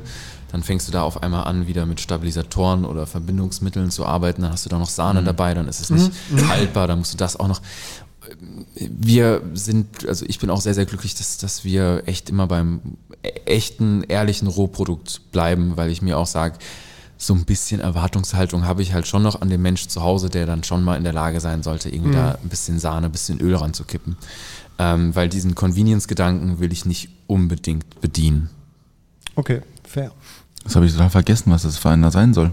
Aber Jetzt sagst du es mir. das ist eigentlich relativ eindeutig. Ja. Denke ich mir so eigentlich, ne? Eigentlich. Kannst dich nur blamieren, Paul. Es ist, äh, Ah doch, gut, das ist eindeutig. Also Johannisbeere. Der Mann. Ja. Ein, ein, Ja, ein, ein, ja, ja. ein Mann, ein Wort, absolut richtig. Das ist auch Im, sehr im, gut. Ist beim, sehr beim gut. Riechen geht's Kopfkino an, man denkt drüber nach, aber, Ja, man hat auf, aber der Zunge, trotzdem- auf der Zunge hast du direkt Johannisbeeren. Du hast trotzdem so einen Weinmoment aber auch. Mhm. Du hast so einen Rotweinmoment. Also ich habe da voll Rotweinmoment, ne? Ja. Du hast ja auch oft mal, ich sag mal, so ein leicht einen Hauch an flüchtiger Säure in auch vielen französischen Weinen irgendwo mal drin. Das erinnert da schon echt dran. Das ist auch ein sehr guter Aber Essig, muss wie intensiv die Krass, Johannisbeere rauskommt, mega gut. Lecker. Sehr, sehr gut. Ja, Vielen toll, Dank, toll, ja. toll. Ja, ja, sehr gut. Einmal durchgesüffelt. Jetzt Lieben müssen wir. wir, es, es müssen wir ähm, eigentlich, ähm, ich weiß, ich muss eigentlich so machen, aber ich unterhalte mich jetzt so kurz mit euch. Weißt. Äh, jetzt müssen wir eigentlich äh, direkt in die Lounge gehen, gell? Ja, gehen wir ich mal rein. so richtig, richtig Hunger jetzt. ne? Oh, wir, wir, wir haben was Tolles heute für dich vorbereitet. nee, nee, wir gehen nach Little Istanbul gleich mal. Ach, Wir geil. gehen gleich mal vor. Bisschen türkisch essen. Aber jetzt setzen wir uns zuerst mal in die Lounge und äh, dann kannst du deine Musiklieder, äh, deine Musiklieder, kannst mal deine Lieder rausdroppen. Du hörst jetzt, jetzt seit einer Woche Hip-Hop. Ich muss leider enttäuschen, es ist nichts davon dabei. Macht gar Ach so, nichts. ist egal.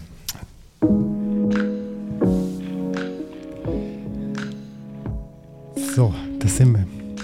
In der Lounge. Ganz anderes Feeling, ne? Mit der Musik im Hintergrund. Irgendwie ist der Sitz bequemer geworden. Total. Oder der, der Wein haut rein, ich weiß es nicht. Ey, ich will auf jeden Fall, bevor wir losgehen, äh, nochmal von diesem ersten, von dem, von dem Riesling. Soll ich Grapes. Oh, ich, will- ich würde auch jetzt direkt eins nehmen. Schenk dir nochmal einen. So eine Pfälzer Schorle? nee, keine Schorle, der ist zu gut, um ihn äh, mit Wasser zu mischen. Und ich liebe ja Schorle. Jan, Aber- fang doch mal an. Mal erst, ersten Song. Soll ich anfangen? Okay, dann, Du- ähm, also- oder, nee, unser Gast Nee, fängt Gast an. fängt an, Ganz, Gast sagen. fängt an. Dankeschön. Soll ich raushauen? Ja, bitte. Äh, es wäre mein Namensvetter Jan, äh, mit Nachnamen allerdings Blomqvist und Ja. äh, Time Again Okay. Sehr Muss gut. mitschreiben, ne? Muss er mitschreiben jetzt. schreiben. Ja, ist ein bisschen technolastiger, aber äh, damals irgendwann mal auf einem Konzert gehört. Ähm, Okay. Großartig, macht Spaß. Super. Ich habe äh, Snarky Puppy. Äh, der Song heißt Lingus. Und das ist so ein bisschen experimentell Instrumentalmusik. Finde ich sehr gut. Toll. Ähm, ich mache einen Song äh, rein, der ist letzte Woche erschienen und zwar vom lieben Casper. Der Song heißt Emma und ist einfach ein Hit. Muss nur noch einen dritten Song mal. Ey, nee, lass gut sein. Wir nehmen den einfach beide mit rein. Liebe Grüße, Ben. Sensationeller Song. Guter Name für einen Song. Gut, ja. Guter Name für einen Song. Ich mache mit Nummer zwei weiter. Äh, wir sind bei Chad Faker.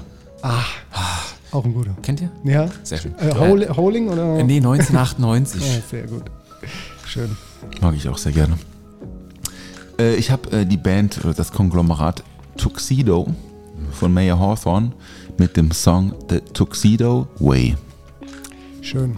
Von mir kommt ähm, weil ich gerade eine Kiste ausgekramt habe aus dem Keller, äh, weil ich ja gerade mein Buch schreibe und da sind so ganz viele Erinnerungen drin. Und eine Erinnerung an diese ganze Zeit, die ich habe, ist auch ähm, ein Album, das hieß Berlin Calling und äh, der Artist heißt Paul, Kalk, Paul Kalkbrenner. Äh, der Song heißt Train.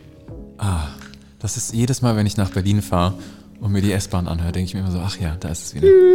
Das ist großartig, großartig. Äh, Meine Nummer drei wäre, ähm, ich dachte immer irgendwie, er, er wäre englischsprachig, bis mir aufgefallen ist, glaube ich, dass er aus Österreich kommt. Deswegen heißt der gute Mann jetzt auch einfach Benjamin Amaru. Ähm, das Lied ist User Name. Ähm, alles, was von ihm gerade irgendwie kommt, ich, äh, ich bin schwer verliebt. Äh, Höre ich mir an. Kenne ich nicht.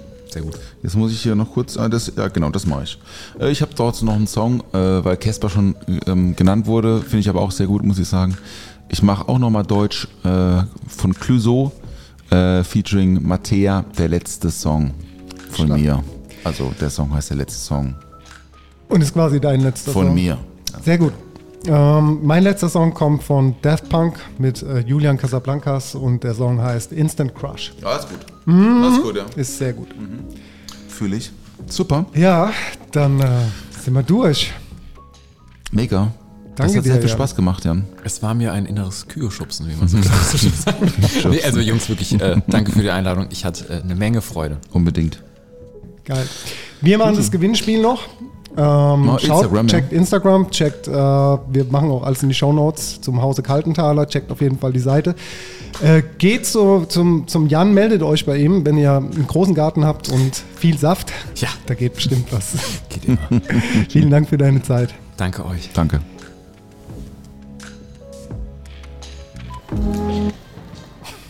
Fading Das war mit so gut, meins. Der Tisch ist gedeckt. Oh, was gibt's denn Leckeres? Bierchen gibt's. Frühstück. Zwei, drei Brötchen, ein bisschen Schinken. Ohne Mampf kein Kampf. Karottenschaum, Zimtstück, mit Apfelperlen. Toastbrot, Sahne, wäre Glas Champagner dabei. Ich hab Flavor, also kau und schluck.